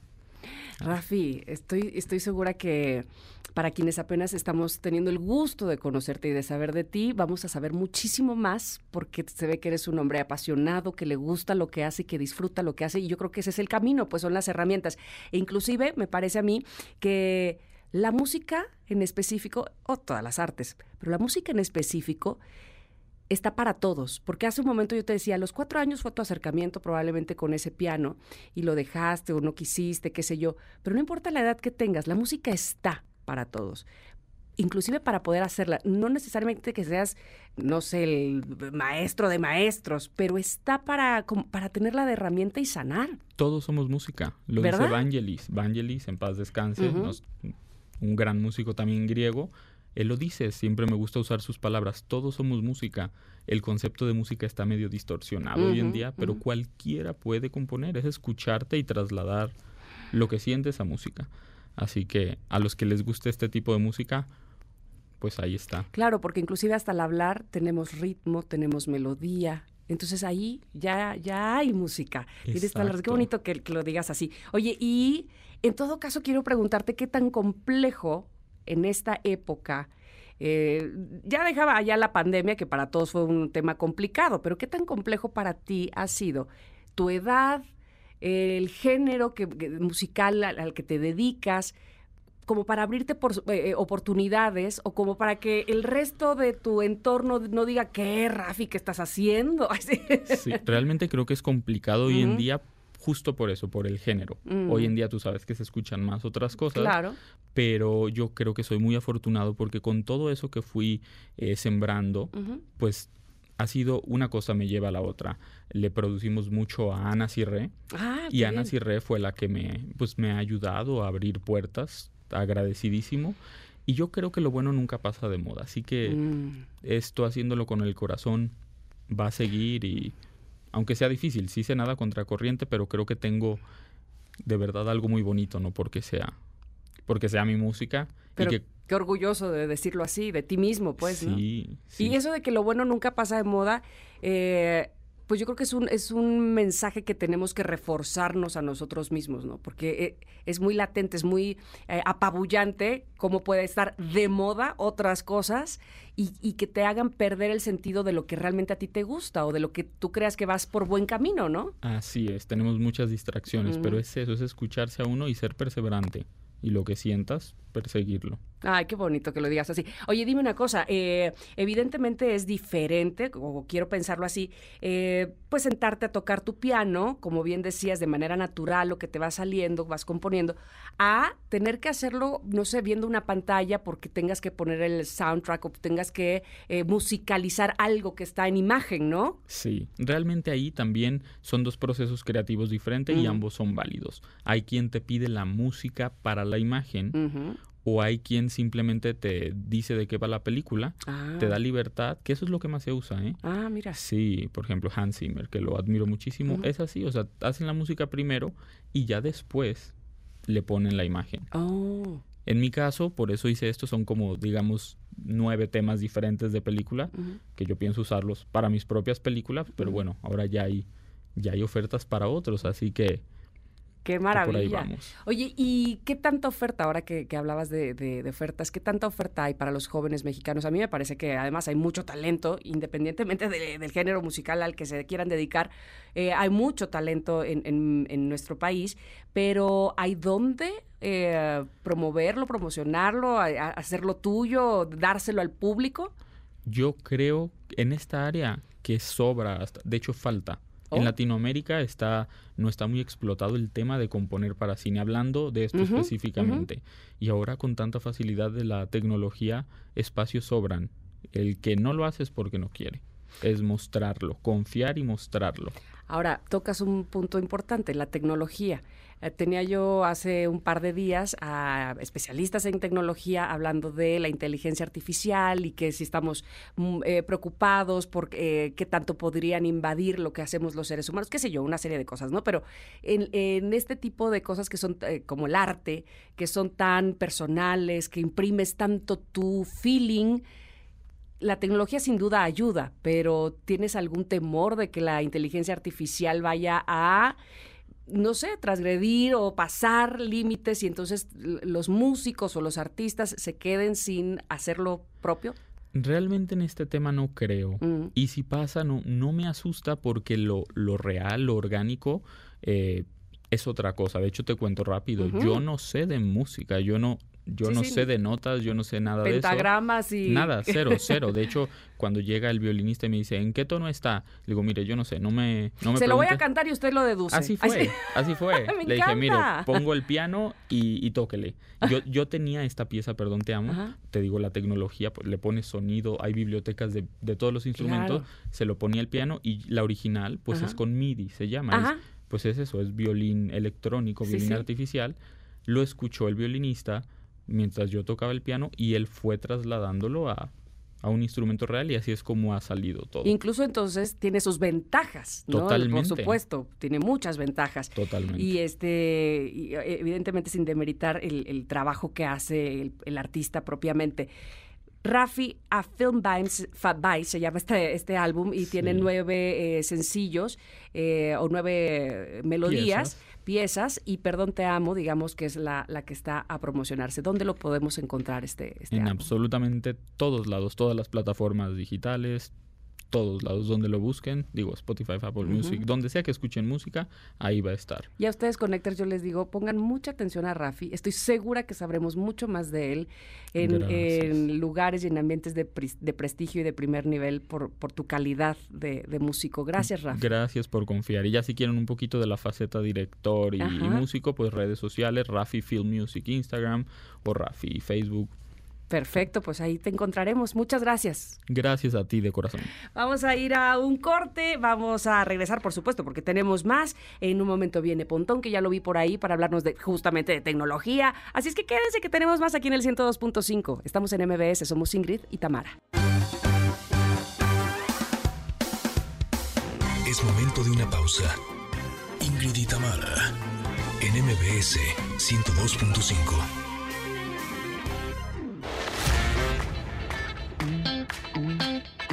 Ingrid y Tamara, NMBS 102.5. Continuamos.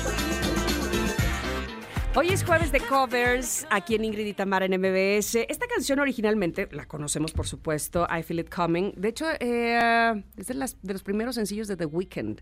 Sin embargo, Moxda lo presenta en esta versión muy sweet, muy tierna, ¿no? En 2018 nos presentó su versión y me parece que le queda bastante bien aquí el jueves de covers. Y yo sé, yo sé que desde que lo dije en el teaser, muchos de ustedes, sobre todo si son padres, están interesados en el siguiente tema, que muy amablemente el doctor Salvador Guerrero Chiprés viene a darnos información. Recomendaciones para evitar el canasteo en antros o bares. Yo ya había mencionado eh, de manera muy superficial qué es el canasteo, pero que mejor que él para que nos hable a profundidad de qué es exactamente este término.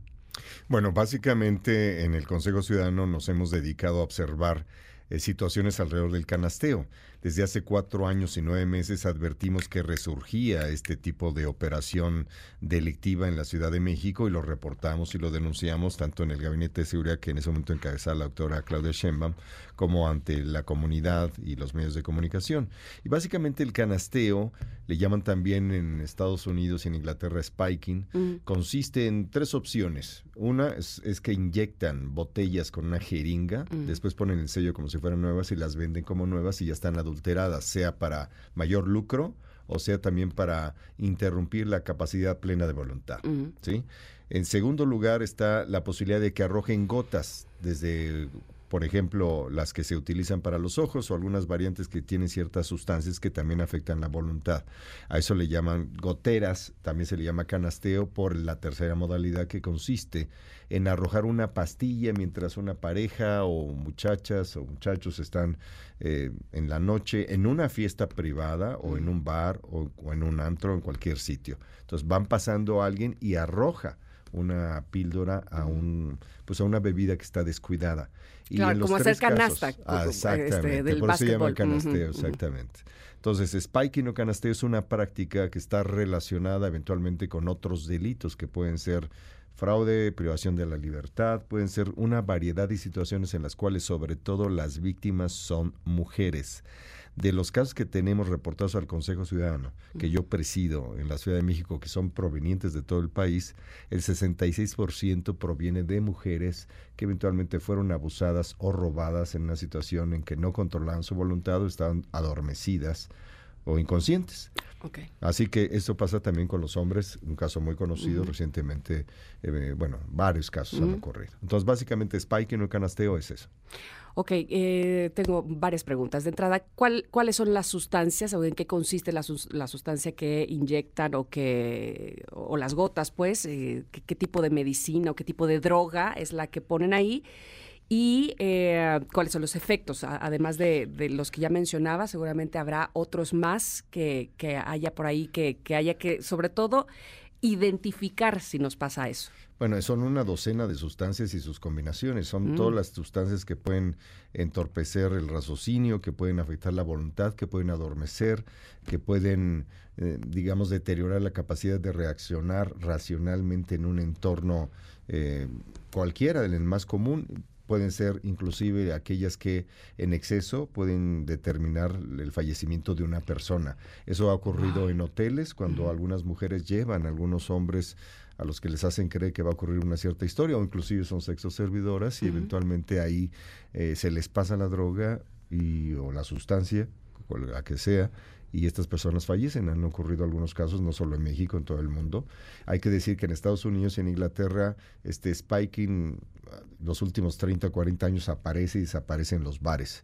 Yo mismo cuando estaba en Inglaterra haciendo el doctorado, ahí había una campaña específica precisamente contra este canasteo o spiking, dirigida a las jóvenes sobre todo. Y lo que tenía que ver con las recomendaciones básicas, que era cuidar tu trago mientras estás bailando, cuando vas al baño, no, no estar sola, estar siempre vigilante de cualquier situación que te estás ahora actualizado sacando una selfie y crees que pues, todo es está bien la felicidad y la diversión, pero alguien pasa atrás y ocurre también, y esto es muy importante, que en la mayoría de los casos tenemos reportes que puede suceder en fiestas privadas. Mm. Puede ocurrir, insisto, en bares, en antros, en fiestas privadas, hoteles. en hoteles y pues también en el espacio público, donde quiera que se pueda consumir algún tipo de bebida que se supone más o menos inocentemente embriagante. ¿Qué sucede con las eh, víctimas? Quienes ya eh, fueron víctimas o, padecieron de, este canasteo, ¿qué, es ¿cómo deben de proceder legalmente? ¿Si hay alguna eh, manera de castigar a los bares o a, quien te haya ofrecido la bebida? ¿O es muy difícil encontrar? Bueno, es muy difícil. Primero, porque la mayoría de las personas que son víctimas de este delito no quieren informal del Ministerio Público, porque eso revela en sus núcleos familiares, si son muy jóvenes, mm. que desatendieron una recomendación explícita de sus papás o de su mamá, o en el caso de hombres o mujeres que además pueden tener algún tipo de relación formal o informal, no van a decir que fueron un hotel y que fueron canasteados, ¿no? Entonces, eh, la tasa, digamos, de eh, de acudir al Ministerio Público es de las más bajas de este tipo de delitos. Las personas no quieren que se sepa en qué es lo que estaba haciendo y cómo lo estaba haciendo. Algunas personas prefieren inclusive ir de un lugar a un after que está fuera en otra entidad, mm. ¿sí? Porque allá no los van a ver de la misma manera que los verían si están voy a decir el caso de Mazarico, están en otro lado, entonces se van a otro lugar. Así que... Vamos, no eh, se reconocen como víctimas precisamente por así convenir a sus intereses. exactamente, pero si la gente lo decide hacer y nosotros recomendamos que lo haga porque nosotros estamos en la lógica de erradicar la impunidad, pues sí se puede establecer responsabilidad también como ocurre en Estados Unidos eh, respecto de la empresa, puede ocurrir respecto del servicio vehicular que en el que se transitó hacia otro lugar, puede ocurrir en el lugar al que se llegó, puede ocurrir con personas específicas que están ofreciendo sexo servicio o acompañamiento privado de cualquier tipo. Del, en el traslado del bar de una fiesta privada a un hotel, por ejemplo.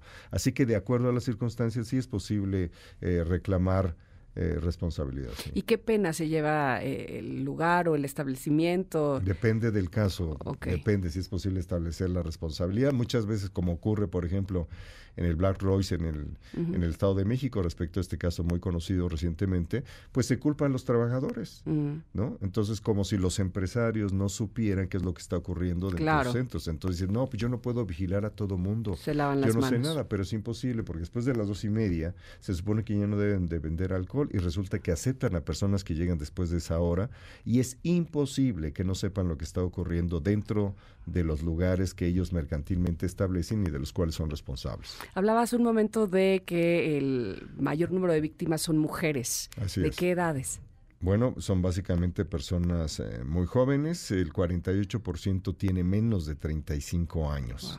38% tiene de 36 a 50 años y 10% de 50 a 60 años. Sí hay personas muy jóvenes menores de edad, 3% wow, qué, impactante que esté sucediendo eso, pero además eh, ahora mismo eh, voy a parafrasear que dijo que eh, hace 30 o 40 años sucedía ya en otros países, yo creo que en México también. No, sin duda. De hecho, también la noción de canasteo proviene de los años 40, 50 de las kermeses en Estados Unidos o en México. Digo, para animar la fiesta, pues le ponían al ponche algo de alcohol a escondidas, ¿no? Entonces es algo que es muy antiguo. Inclusive si vamos al tema de cómo se usan ciertas sustancias para deteriorar la voluntad de las personas, lo puedes encontrar en la antigüedad en egipcio o en la antigüedad mediterránea y está en los cuentos como en Disneylandia. Pues, hay una señora bruja envenenando una manzana, ¿no? De acuerdo. Entonces es una práctica, digamos, universal hay que tener cuidado con ella porque se ha vuelto más sofisticada en la medida que en el mercado pues hay muchísimas sustancias que combinadas pueden inducir esta afectación convergente que abre, posibilidades al delito. Y en todo caso, bueno, además de estar muy pendientes de nuestra copa, de nuestro vaso, ¿qué, otro consejo, qué otro tipo de eh, sugerirnos? Tenemos un decálogo del autocuidado nocturno. Lo dimos a conocer con el jefe de gobierno Martí Bates Guadarrama ya hace unos 15 días, eh, de nuestra experiencia precisamente de combatir esta parte de estos delitos dentro de los antros y eventualmente afuera de ellos. Mm. Y el decálogo está disponible ahí en la página del Consejo Ciudadano. Nos acompañamos de la policía, del Locatel, del gobierno de la Ciudad de México para promoverlo y lo vamos a hacer con la iniciativa privada. Eh, dos planteamientos centrales. Aguas con el after. Son 10, pero yo subrayo este.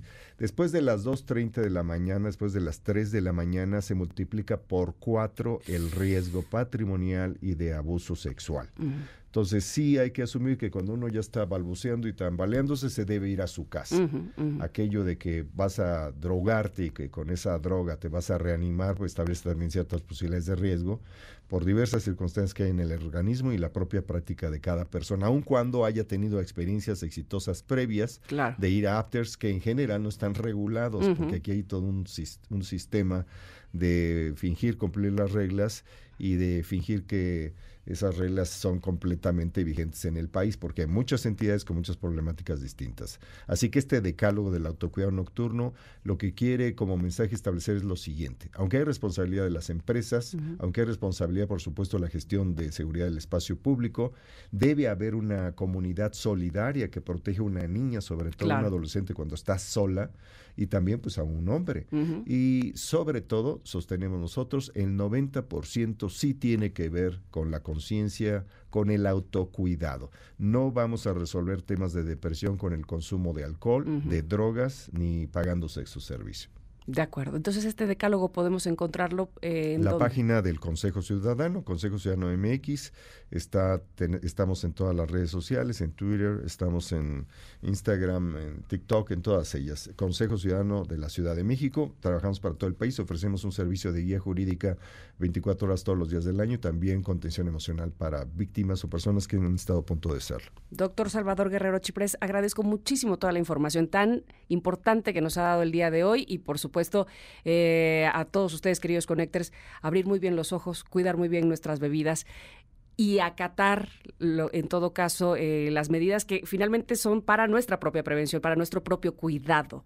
Eh, siempre subestimamos, ¿no? Y queremos, pensamos, como bien decía, que, que como, como no me pasó una vez, seguramente tampoco en la segunda ni en la tercera, ¿no? rápido digo el teléfono 55 55 33 55 33 Tamara y felicidades por su tercer aniversario. El Ay, qué amable. Muchísimas gracias, doctor. Nosotros vamos a ir un corte y vamos a regresar con la tercera hora de este programa. Ya está con nosotros también Pontón, como les decía hace un rato, porque vamos a hablar de tecnología. Obviamente en este programa también se habla de tecnología. Quédense aquí en Ingrid y Tamara en MBS. Volvemos.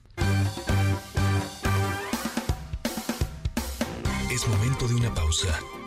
Ingrid y Tamara en MBS 102.5.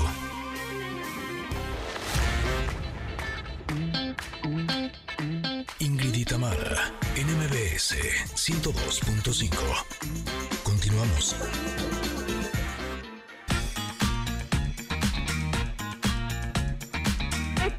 En estas dos primeras horas de Ingrid y Tamara en MBS ha sucedido mucho. Fíjense, Panterita nos compartió algunos rituales de amor en pareja. Acaba de estar con nosotros el doctor Salvador Guerrero Chiprés, que nos compartió recomendaciones para evitar el canasteo en antros y bares. Y platicamos también con el pianista mexicano Rafi, y todavía tenemos más. Más adelante, Iván Troyano nos va a presentar su nuevo sencillo. Ya lo, ya lo escucharán. Eh, la doctora Lorenzo, Lorenza perdóneme, Martínez nos va a hablar sobre las principales enfermedades de la tercera edad. Y ya está aquí sentado para comer pastel conmigo, Pontón, para hablar también de tecnología, por supuesto. Somos Ingrid y Tamara. Seguimos en MBS.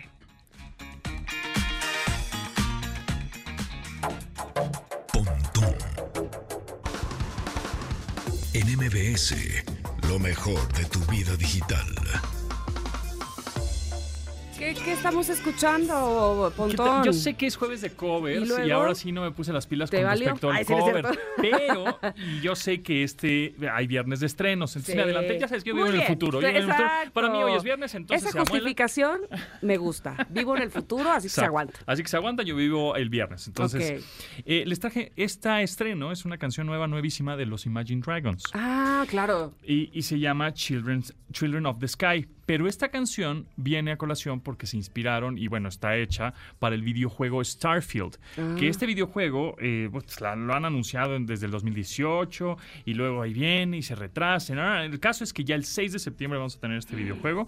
Es un videojuego muy robusto eh, para eh, PC, para Windows pues, y Xbox y sale ya el 6 de septiembre. Es un juego justamente hablando del futuro que está situado en el 2330.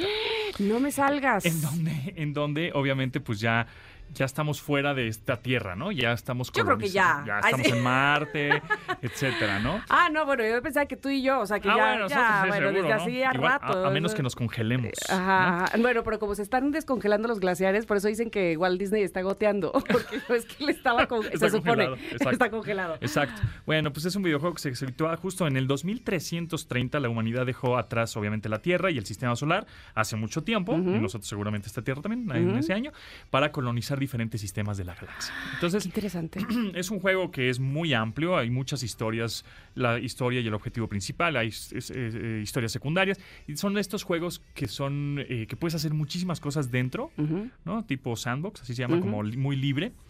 Entonces son juegos que puedes estar ahí horas y horas y horas y no terminas. Me, parece muy interesante la premisa del juego, está, está padrísimo, pero además, específicamente hablando de la música, Ajá que se haga música especial para un videojuego y que y que ya haya músicos de esta calidad o, de esta popularidad, digamos. Justo el pasado, otra de las rolas muy buenas, que por cierto se llama mm, ah, Star, Starlink, Starlink. Bueno, ahorita, ahorita, me acuerdo. Es de Lil Nas y es, es para el videojuego, bueno, para mm, como el torneo videojuego de League of Legends también. Ah, y es una muy buena rola. Star, ay, ahorita me recuerdo que el, nombre de la canción, pero también ya ese tipo de artistas, como ya son generaciones, pues que tienen 30 años, que tienen, desde de los, de los 20 a los 40 años, pues son generaciones que ya nacimos con videojuegos, ¿no? Y que entonces eh, son parte de la inspiración, son parte de la educación. Por eso me voy un poquito al futuro y si el presidente o presidenta o presidente, ya, habías dicho bien, presidente. presidente, es muy inclusivo eso. Este, bueno, eh, en, no sé, del 2050, qué sé yo, 2060, eh, van a ser pues las los gobernantes que han sido educados con tecnología, con TikTok, con Reels, con YouTube, ¿no? Entonces es un poco lo que estamos viendo ahora con los músicos, pues las rolas que están eh, saliendo, pues están eh, basadas de pronto, inspiradas, este, les emociona mucho que sean en videojuegos, porque fue lo que jugaban de niños. Entonces, imagínate los gobernantes en un futuro, más futuro, igual no estos, pero los que siguen y los que siguen, este, pues van a ser educados por TikTok, ah, porque en su adolescencia fue lo que los tocó. Entonces, por eso es importante que nutramos, y además con la inteligencia artificial, que también está todo lo que da, que nutramos el Internet y que, aportemos. Justamente subí hace poquito a Threads Un, este, una imagen que me llamó la atención porque me la encontré por ahí en un, en un salón de, primaria. Órale. Que dice, antes de hablar, piensa lo que vas a decir. Si es verdad, es bueno o es útil. Eso lo pasamos hacia el mundo digital y entonces antes de publicar, claro. o antes de tuitear, publicar, lo que sea, piensa, lo que vas a publicar es verdad, es bueno y aporta, es útil. Ya con esa como premisa, pues yo creo que podría, podríamos este, ayudar a muchos creo que Eso, eso lo dijo un filósofo, ¿eh? Casi estoy segura que es algo como de pues, Aristóteles. Puede ser, ¿eh? ¿eh? Casi pues, estoy segura. para que veas que todo tiene su origen. En el origen. Y entonces ese origen, así como en el origen el álbum de fotos se convirtió en Facebook, este, los mensajes, este, no sé, de cortitos en, cartitas como post-it, se convierten en Twitter, etcétera. Pues así tenemos que convertir justamente esos, ese pensamiento a lo digital. Esto es un círculo, punto. Exacto. ¿Te das cuenta? Pues sí, pero luego no, la luego gente no, no nos acordamos y creemos que la modernidad eh, hace o excluye o elimina este pues el origen precisamente de dónde surgió todo. Así Y no, es como es un complemento. Así es. Y me encanta que, digas justo eso que este que finalmente los próximos gobernantes de este planeta o quizá de otros, este, se hayan desarrollado con tecnología evidentemente más avanzada que la que nosotros aprendimos de niños. Así es. Porque eso nos hace pensar que no podemos excluirnos de ella. O sea, tenemos que ir avanzando. Es, es, tan ilógico decir, ay, no, yo no le entiendo a eso.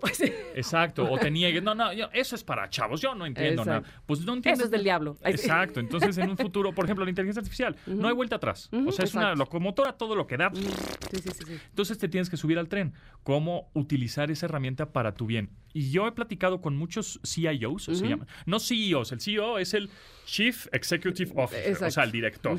El CIO, o sea, C O es Chief Innovation Officer, ah, ¿no? Eh, son los son los como jefes de tecnología de las empresas. Y he platicado con muchos top, ¿no? De así de, bancos, de, de, tiendas departamentales, grandotas, ¿no? Y me dicen, mira, la inteligencia artificial está buenísima, las herramientas que tenemos tecnológicas ahorita son muy rápidas, muy efectivas, cada vez hacemos más ágiles nuestras cosas, ¿no? este, Nuestros desarrollos y, y, damos un mejor servicio al cliente, qué sé yo. Pero me dice, eh, todos, todos están de acuerdo. Si sacamos al humano, a la persona de ahí, esto no va a funcionar. Claro. Tenemos que humanizar de alguna manera. Entonces, cada vez las empresas nos, se tienen que enfocar en humanizar, en tener sentido común, en tener departamentos de eh, inteligencia emocional, que seguramente muchas empresas eh, que nos están escuchando, igual algunas personas que trabajan ahí, ya. sí, que dicen, este, hacen su, semana de wellness, ¿no? Y su semana de mental health y todas esas cosas Igual ahorita, eh, nosotros, nuestra generación se nos hace, ay, qué jalada. Claro, porque justo lo dijiste muy bien, porque es nuestra generación la que no estaba acostumbrada. No quiere decir que esté mal. No. Lo que pasa es que, evidentemente, eh, eh, para nosotros era, ay, qué cosa. Exactamente. Y ahora nos damos cuenta de lo necesario e indispensable que es que estemos bien mental y emocionalmente. Por supuesto, porque las cosas tecnológicas, la, misma tecnología la va a hacer, el desarrollo, los números. Y lo que no sirva, vendrá siempre una nueva generación tecnológica que lo sustituya. Sí, pero tú como humano tienes que traducirlo, tienes que tener ese, sentido, ese feeling, ese sentido común, justamente esa inteligencia emocional y decir, híjole, sí me late, no me late, porque no, la inteligencia artificial no te lo va a resolver. Mm. Tú después de que ya te dieron todos esos datos y todo lo tienes, eh, el humano debe de decir, mm, esto sí, esto no, eh, y decidir y, no confiarte, ¿no? Es una herramienta, no es un sustituto.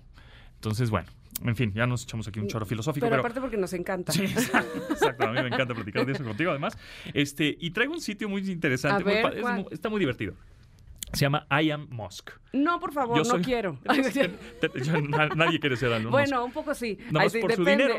Justamente, en, en este sitio que se llama I am Musk, o sea, yo soy Musk. M-U-S-K, punto com. O sea, de Elon Musk. pues. Ajá, es un sitio divertido en el cual, en el momento que tú entras al sitio, en ese momento estás viendo cuánto dinero está ganando Elon Musk. No te creo, estoy viendo, a ver, déjame decirle al público que me estás enseñando aquí tu computadora y entonces estoy viendo cómo va subiendo la cifra Ajá. de, de una manera Exponencial, vertiginosa, ¿no? rapidísima, exponencial, ya vamos en 49, 50 mil, 51, 52, todo esto dólares. Dólares. Este, Como si fuera este un, eh, eh, un timer, ¿no? como, si fuera, un cronómetro, exactamente, así cronómetro sube su dinero. Que Pero está esto subiendo es mil dólares por segundo, casi, casi, ¿no? ¿Esto es real? Sí, esto es real. Eso está ganando ahorita en menos de Sí, lo que en- estamos hablando, ya lleva 100 mil dólares. En 100 mil, en un minuto él se echó 100 mil dólares. Ok. Pero hay una cosa interesante en donde le- ahí en el sitio puedes presionar en donde está la palabra Elon Musk y te aparecen otros millonarios. Ah, bueno. en el cual puedes poner Mark Zuckerberg y Que ve. está en segundo. Mark Zuckerberg está en segundo y está apenas llegó ahorita a 100 A mil 100,000. dólares cuando Ay, Elon Musk ya va a estar en 150 mil. Y luego te vas a Jeff Bezos, Jeff que, es, que es el de. Amazon, apenas ahorita está llegando a 100 mil cuando ya Elon Musk está en casi 200 mil. Y luego te vas a Bill Gates. Ay, siento, siento que ¿No? voltea este Musk, eh, Elon Musk les dice jodidos. Así. Sí, sí, sí. sí. Pelusas, ¿no? Pelusas. Pelusas. Entonces, Bill Gates ahorita, por ejemplo, en lo que llevamos platicando, apenas lleva 42 mil dólares. Cuando Apenas. antes eh, nosotros creíamos que Bill Gates era como que, ¡guau! ¿No? ¿Quién lo Y lo más superar? interesante de este sitio es que te pone eh, el promedio de un empleado americano. de Oh, un qué estadounidense triste. que, bueno. Bueno, que, y, eso que estás hablando de un empleado estadounidense, ya no nos vengamos para acá. 18 centavos. En lo que llevamos hablando. En lo que llevamos No. hablando, el empleado 18 americano. Centavos, centavos de, de dólar. dólar. Cuando Elon Musk, de lo que llevamos hablando, lleva 266 mil pesos. Digo, dólares. Exactamente. Y un este y el salario mínimo de un trabajador eh, en lo que llevamos platicando es punto cero seis A ver, centavos. me acaba de surgir una idea, no sé si sea muy tonta lo que voy a decir. Eh, ¿Hay un límite, un tope de dinero? Es decir, ¿se, se tiene tanto? Pues es lo que yo también me he O preguntado. sea, varias- los jeques, ¿qué onda? ¿Se puede tener más, más y más que y más eso? y más y más. o sea, ¿Es infinito? ¿Será exacto, infinito? ¿Será infinito? Pues digitalmente igual y sí, pero, pero no sé, va a haber un momento en que Ya, no se puede Eso más, señor. ¿De dónde lo con- sacamos? Con Ay, sí. FTX, ¿no? Que era una justamente una casa de criptomonedas que empezó a invertir su dinero líquido, su dinero cash, su dinero físico. Este, y empezó a, mover todo ese dinero a otras inversiones y esas inversiones se fueron cayendo. Y entonces cuando llegaron los clientes de FTX, de esta casa de criptomonedas, dijimos, ¿sabes qué? Dame mi dinero. Um, Por no- eso digo que. por eso no este, digo que no lo tengo. O sea, este, yo lo tenía pues está por el número ahí virtual, ¿verdad? Pero no, lo, te- no te lo puedo dar porque no lo tengo. Y entonces, pues sí, o sea, puede ser llegar a ser infinito, pero efímero puede ser. Ajá. Entonces es una cosa muy locochona loco. que algún macroeconomista Además, nos tendría que Eh, explicar mejor. exacto, alguien que nos explique si influye, ahora sí que para la gente de a pie, ¿verdad? Ajá. El que se suba tanto el, el- el promedio, porque evidentemente así como hay gente con extrema pobreza, Ajá. hay eh, gente con Extrema extrema, riqueza, riqueza. Y entonces eso nos afecta. Pues, ¿Quién s- pues pues sí, seguramente pues sí. seguramente sí. Exactamente. Pero bueno, y luego te tengo otro sitio, y A hablando ver. de inteligencia artificial, que se llama logoai.com. Ok. Ok.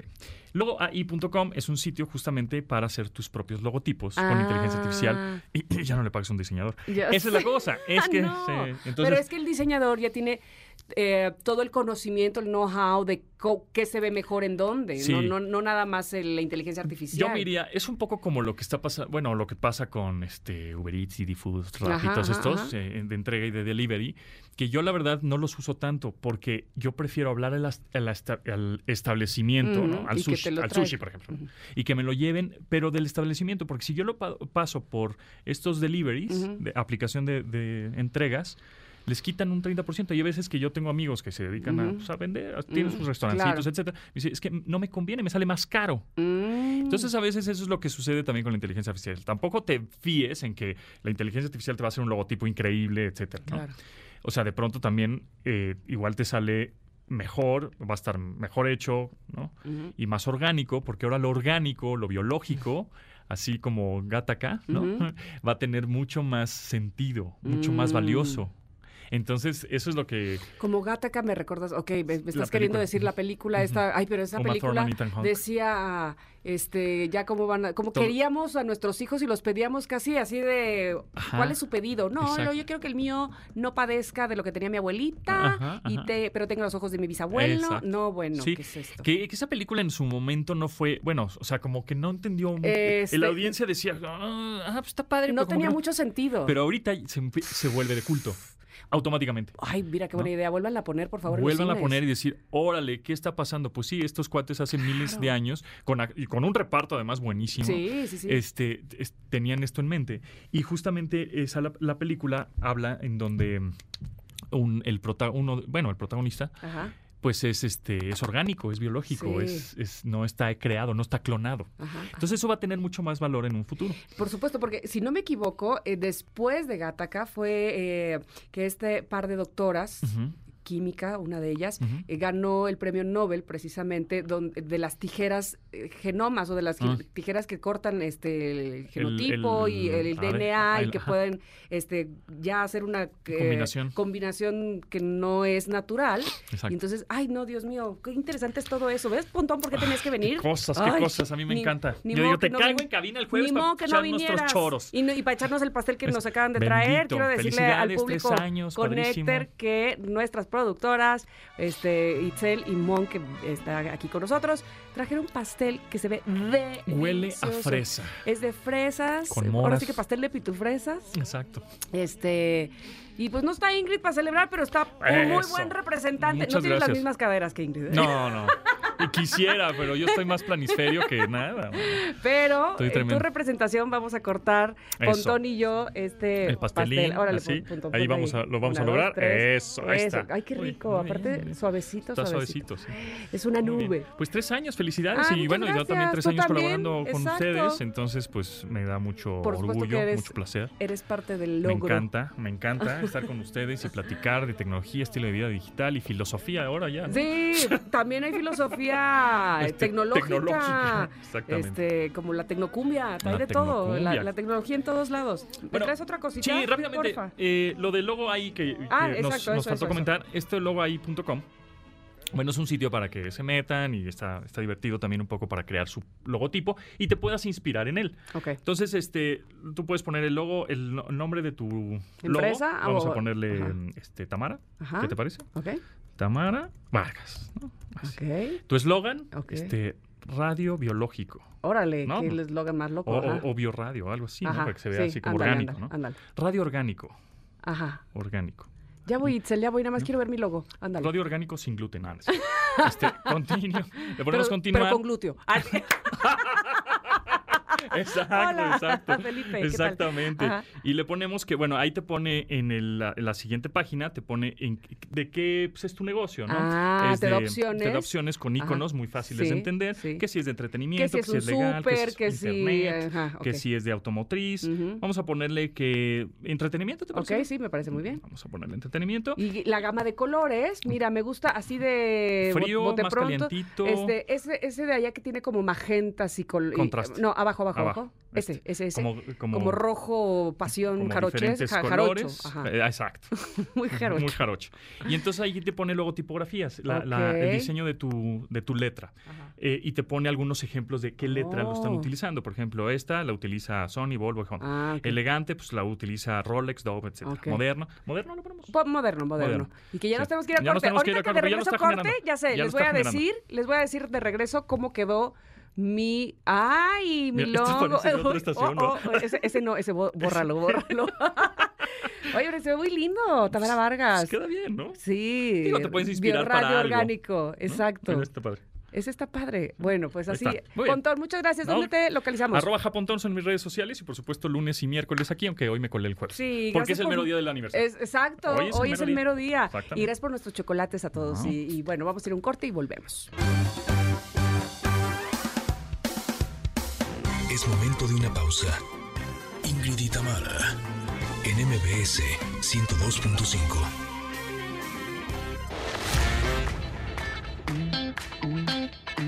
Ingrid y en MBS 102.5. Continuamos. salud y bienestar. Cuerpo y mente saludables. De vuelta estamos.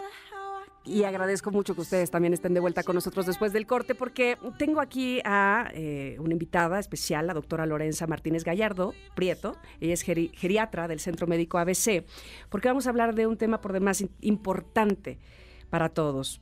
Porque me parece a mí que la aspiración que tenemos todos los seres humanos es llegar lo mejor posible a vivir todas las etapas de nuestra vida, obviamente la tercera edad también. Y vamos a hablar de las principales enfermedades de la tercera edad. Bienvenida, doctora Lorenza, ¿cómo estás? Bien, bien, muchas gracias. Qué bueno que estás con nosotros para platicarnos. Empecemos por ahí. ¿Cuáles son, en todo caso, las principales enfermedades, sobre todo en nuestro país, de la tercera edad? Sí, bueno, digo, obviamente la diabetes, importantísima. y consecuencias de la diabetes, todos los problemas cardiovasculares, ¿no? Tanto corazón como, como cerebrales, la hipertensión también es muy importante, todo lo que es consecuencia como del desgaste por el paso de los años, ¿no? osteoartritis, que impacta mucho como en la movilidad y en la calidad de vida de nuestros ancianos. Y bueno, esas creo que serían como las cuatro más importantes y hay, bueno, muchas otras cosas, ¿no? Que, les afectan, pero bueno. Me, surge la duda, estas enfermedades de las que eh, nos estás mencionando, son enfermedades de la tercera edad de unas décadas para acá, es decir, mis bisabuelos tenían estas mismas enfermedades cuando tenían la tercera edad, o es que se ha, eh, se ha ampliado o, se ha incrementado, digamos, e, este tipo de enfermedades en los últimos años? Ha ido cambiando en las últimas décadas conforme más, eh, bueno, mayor es la esperanza de vida pues entonces más enfermedades tenemos digo, secundarias al envejecimiento, al desgaste. Mm. Antes nuestros bisabuelos no se morían de infecciones, mm. no más de cosas más agudas, no y no de cosas este por desgaste, porque morían mucho más joven, mm. jóvenes y pues muchas veces no llegaban a tener ya consecuencias de no problemas por el acúmulo de los cambios por el envejecimiento. Y ahora bien, estas enfermedades de las que estás hablando tienen que ver con nuestro estilo de vida antes de llegar a la tercera edad. Sí, ahora ya sabemos que muchas de ellas son prevenibles. Mm. Algunas sí tienen un factor genético, pero que si tenemos una, unos buenos hábitos ¿no? durante nuestra adultez joven, pues podemos o posponerlas o evitarlas o eh, controlarlas más fácil. Te mencionaba antes de, entrar al aire, en, en, casa tenemos una persona de la tercera edad que, tiene 74 años. Sin embargo, eh, más allá de su propia enfermedad, que es la diabetes, digamos, lo que, lo que originó las, el resto, pues es la diabetes, ¿no? Eh, hay un sistema de creencias que no sé si al paso de, de, los años vamos aferrándonos más a ellas y entonces hace mucho más complejo el hecho de modificar hábitos. Es decir, eh, sé que mis hábitos no han sido los mejores durante mi juventud, este, mi, edad madura, pero eh, a pesar de que debiese cambiarlos, no lo hago porque como que eh, pareciera que se sintiera ya en las últimas, ya déjenme hacer lo que quiero, ¿no? Básicamente. ¿Qué, qué, me dices a eso? Digo, claro que hay cuestiones culturales y de creencias ¿no? Pero también hay cuestiones de educación. Exacto. Y hoy sabemos que es importantísimo desde la niñez, ¿no? De, a nuestros jóvenes enseñarles como lo importante que son los buenos hábitos y lo importante que también es como esta prevención y lo que comentábamos, ¿no? Esta planeación de nuestra vida, pues ya en los, digo, más avanzada, ¿no? En la vejez. Y entonces llegar a un punto de acuerdo pudiera ser complejo para la familia, ¿no? Es decir, no imponer este, a, nuestra familiar de, o nuestro familiar de la tercera edad, respetar mucho, pero al mismo tiempo hacerle comprender que el beneficio que tiene cambiar sus hábitos, ¿no? Claro, digo, tenemos que conservar como su autonomía. Ella es quien debe de decidir, pero también, o sea, tenemos que lograr comunicar que si cambia sus hábitos, pues va a poder ser independiente más tiempo, va a poder seguir siendo funcional y poder pues, seguir teniendo una vida no plena, eh, bienestar, buena calidad de vida, ¿no? Sí, sí cumple como con unos mejores hábitos de dieta, de ejercicio, este, de prevención, de vacunas, de apego a los medicamentos, etcétera, ¿no? Que, que seguramente hay muchos connectors, mucha, mucha audiencia en este momento de la tercera edad que te está escuchando en este instante. ¿Qué le dirías como si ellos ya reconocen junto con su médico que tienen alguna de las enfermedades que, mencionas, que son las más, eh, o las principales, digamos, en esta etapa de la vida. Eh, ¿Qué consejo pudieras darles? siempre yo a mis pacientes les digo caminar, caminar, caminar, ¿no? O sea, como que lo que más nos ayuda a tener una buena vejez es como la actividad física, ¿no? Mantener la actividad física. Pero bueno, esa es una parte muy importante y eso, o sea, si, si diera yo un consejo es ese, es no, no paren de moverse, de hacer ejercicio, ¿no? Pero hay muchas otras cosas que, que son importantes, ¿no? Este, uno es esta cuestión de la prevención, o sea, sí es muy importante que no nos esperemos que somos muy con una tendencia a esto, este, no nos esperemos hasta que ya estemos mal, hasta que ya estemos enfermos para acudir al médico, ¿no? Entonces, esta cuestión de, no, sí hacerse un tipo de check-up, de sí vacunarse y estar al día con sus vacunas que les corresponden por la edad, de en cuanto aparece un síntoma, no esperarnos hasta que ya el síntoma ya realmente afecta nuestra calidad de vida, sino ya acudir al médico, ¿no? Y informarse, ¿no? La educación es muy importante leer, informarse con su médico general y bueno, sí también informarse de qué es la geriatría, qué hacen los geriatras y no y acercarse a, los geriatras. Ah, qué importante eso que dices porque eh, eventualmente uno ah, como familiar de una persona de la tercera edad probablemente no sabes a dónde o con qué especialista acudir, ¿no? Este y, y, qué hace un geriatra o qué en qué va a ayudar a, a tu familiar o a esta persona de la tercera edad es importantísimo. ¿Qué es específicamente lo que hacen ustedes? Sí, digo, lo que hacemos es como procurar una mejor calidad de vida, una mejor función en nuestros pacientes a través del diagnóstico oportuno de enfermedades, del, ¿no? del tratamiento de estas y, este, y de la prevención. ¿no?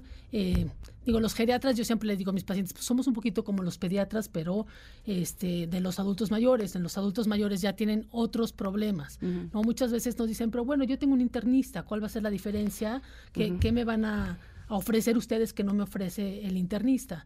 Y la realidad es que conforme más grandes tenemos, pues van apareciendo muchas situaciones, no nomás de enfermedades, que influyen mucho en que estemos bien, ¿no? Situaciones desde económicas, familiares, anímicas, problemas de sueño, problemas de movilidad, problemas de visión, de audición, ¿no? Que pues van apareciendo, que nos afectan mucho y que hacen mucho más complejo eh, el tratarnos, ¿no? Entonces, pues los geriatras son como tienen este abordaje más integral en el que no nomás se fijan en la enfermedad que está afectando en mm. ese momento, sino que se fijan como en todo el entorno y todo lo que está afectando, ¿no? De, como digo, desde la economía, desde no cómo está la situación familiar, cómo está su red de apoyo, este, si está deprimido, si hay un problema cognitivo, ¿no? Cuestiones que van apareciendo y afectando a la gente mayor que somos nosotros quienes pues tenemos el, la capacidad de lograr este balance eh, y, de, y, de, abordarlo todo, porque son, pues se vuelve una valoración muy compleja, porque hay muchísimos factores que están influyendo. Ahora mismo eh, decías también sobre eh, esta comparación que hacías con los pediatras.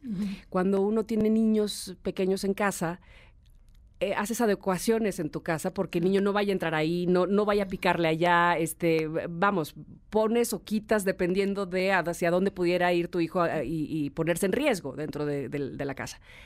¿Sugieres que se haga lo mismo con un adulto de la tercera edad? Claro, digo, hay, hay este, una de las situaciones que se pueden dar son las caídas, ¿no? Y la falta de movilidad. Y entonces, para optimizar la movilidad, pues, o sea, lo que hacemos es sugerimos que haya lo que le llamamos como eh, evitar barreras arquitectónicas, ¿no? Barreras que evitan que el, paciente se vaya a caer, o sea, como cables sueltos, escalones, eh, tapetes, etcétera. Y también eh, adecuar la casa para que haya barandales, para eh, que el paciente se pueda movilizar con más facilidad, ¿no? Claro, claro. Iluminación. Eh, ¿Qué tan conveniente? Te hago un poco la, pregunta retórica porque creo que es muy conveniente, pero me gustaría que profundizaras un poquito en esto. Eh, es tener una actividad fija para nuestro familiar de la tercera edad, es decir, que sienta esta eh, este, este, este sentimiento de utilidad dentro de su casa y de su familia, que creo que va unido a... Eh, a, sus emociones, ¿no? A, sentirse útil, a sentirse eh, necesario además. No, creo que es importantísimo, ¿no? Creo que el que las personas de cualquier edad, pero específicamente de la tercera edad, tengamos un objetivo cuando nos despertamos, ¿no? Que nos despertamos y decimos, hoy voy a ir a regar, hoy me necesitan en este lugar, hoy tengo que ir a pasear a mi perro, porque si no lo hago yo, no lo hace nadie, pues nos hace este, tener esta sensación de utilidad, de que somos útiles y de bienestar. Es bien importante, además que es un estímulo tanto cognitivo como físico, lo cual nos no, no contribuye a que sigamos siendo funcionales independientes. Entonces, no, sí es muy importante, ¿no? Mantenerse activos y mantenerse con una rutina. Y en todo caso, regresando a esto de las enfermedades principales de la tercera edad, no perder la continuidad al ir al doctor, al revisarnos, estar muy pendiente. No, vamos, no dar por hecho que ya tengo mis pastillas y entonces eternamente viviré de eso, ¿no? Claro, digo, envejecemos y seguimos envejeciendo y va cambiando. Entonces, todos los medicamentos y los tratamientos que tenemos, pues van a ir cambiando a la par. O sea, nosotros frecuentemente vemos pacientes que solamente van al doctor cuando están enfermos, ¿no? Entonces van al doctor y el doctor les da cinco medicamentos porque tienen una gripa, ¿no? Entonces, el de para la fiebre, el de para los mocos, el de la congestión, ¿no? Entonces, cinco medicamentos. Y luego les duele el pie. Entonces va con el doctor del pie y el del, del pie pues les da otros cinco medicamentos y nunca le dieron seguimiento al de la gripa y no, entonces van acumulando medicamentos y luego llegan con 25 medicamentos y obviamente pues llegan por efectos secundarios de los medicamentos, ¿no? Entonces hay que darle seguimiento. Y idealmente el geriatra, o sea, lo que haría es conocer todas estas cosas que va teniendo el paciente y entonces no manejarlo como, como comenté hace ratito, como un solo problema y ya, y palomearlo, sino que irlo adaptando y cambiando conforme va cambiando y adaptando, este, como se va requiriendo, este, según los cambios que va teniendo el adulto mayor. Doctora, se nos ha terminado el tiempo, pero agradezco muchísimo el que hayas estado con nosotros, Lorenza Martínez Gallardo Prieto, geriatra del Centro Médico ABC. ¿Dónde te podemos localizar? con mucho gusto. Eh, bueno, mi consultorio, este, les dejo el teléfono. Sí, por favor. 55 55 40 7740.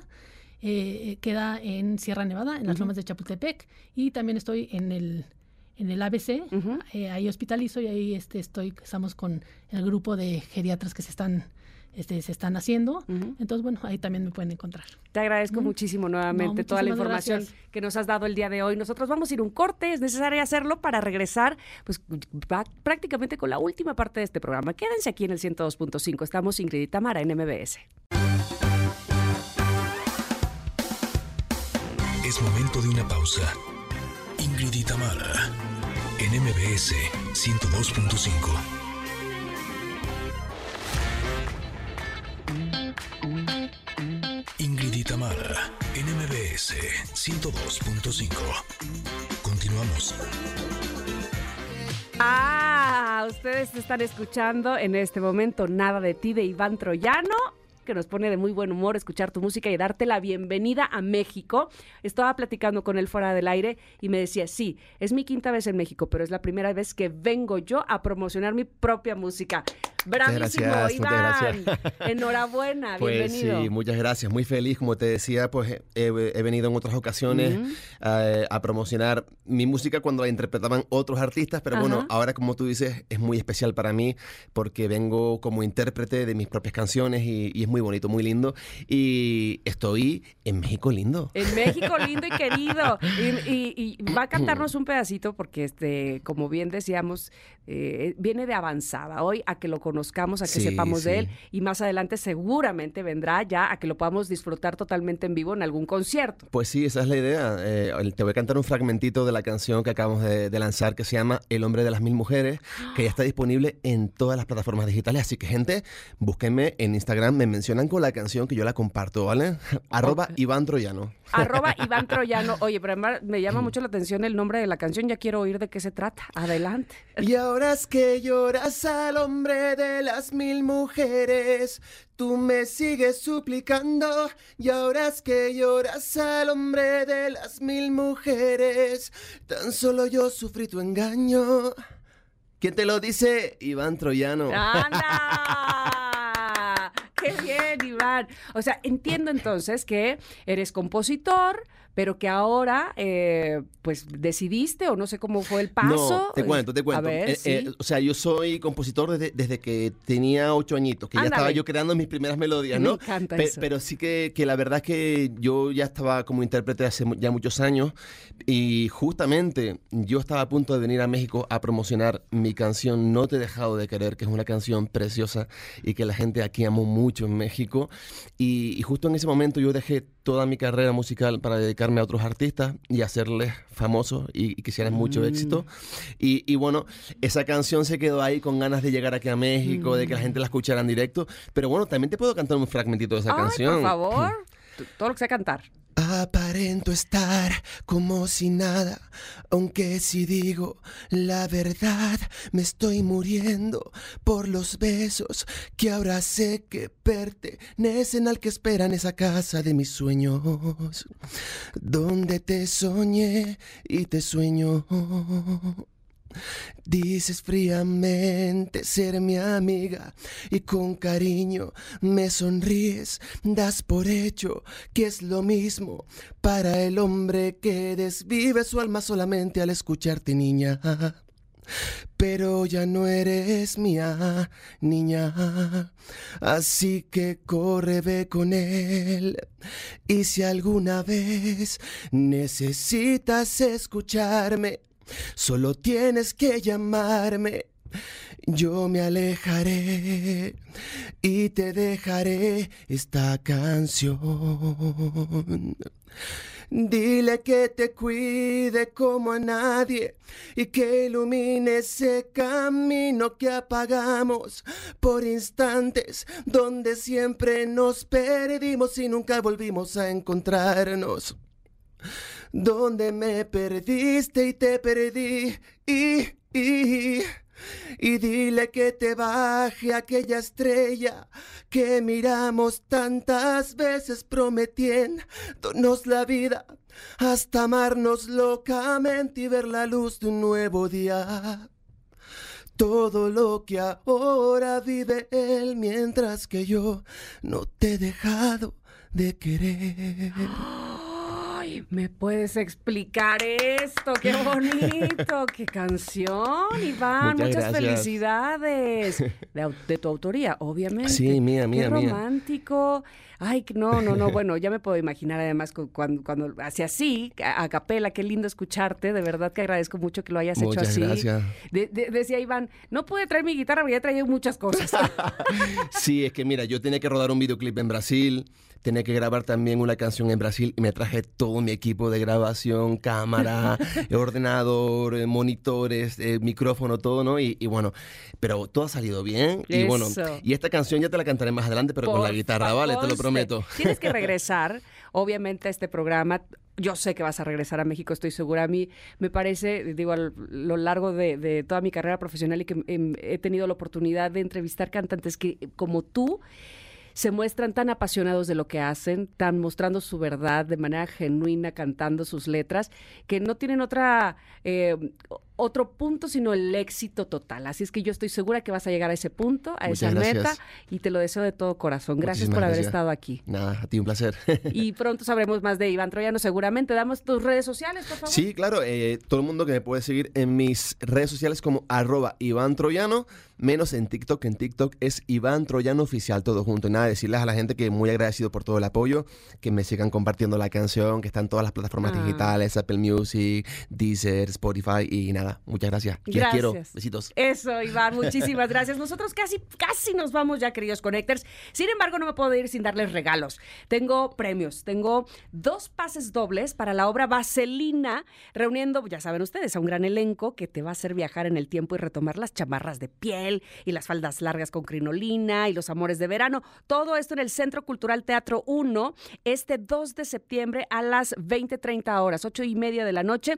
Para los, eh, por WhatsApp, ya puedo regalarlos, Critzel, sí, ¿verdad? 55 78 65 1025 para las dos primeras personas que los pidan. Ustedes se van a ir a disfrutar de Vaselina y a gozarlo por parte de MBS 102.5. Gracias a todos los que, por supuesto, hacen posible este programa, todos mis compañeros en la producción y ustedes se van a quedar en compañía de Manuel López San Martín con la información más relevante del día. Nosotros los esperamos el día de mañana aquí en el 102.5, ya Ingrid, por supuesto, también en cabina, a partir de las 10 de la mañana y hasta la 1. Yo soy Tamara Vargas. Cuídense mucho. Bye, bye.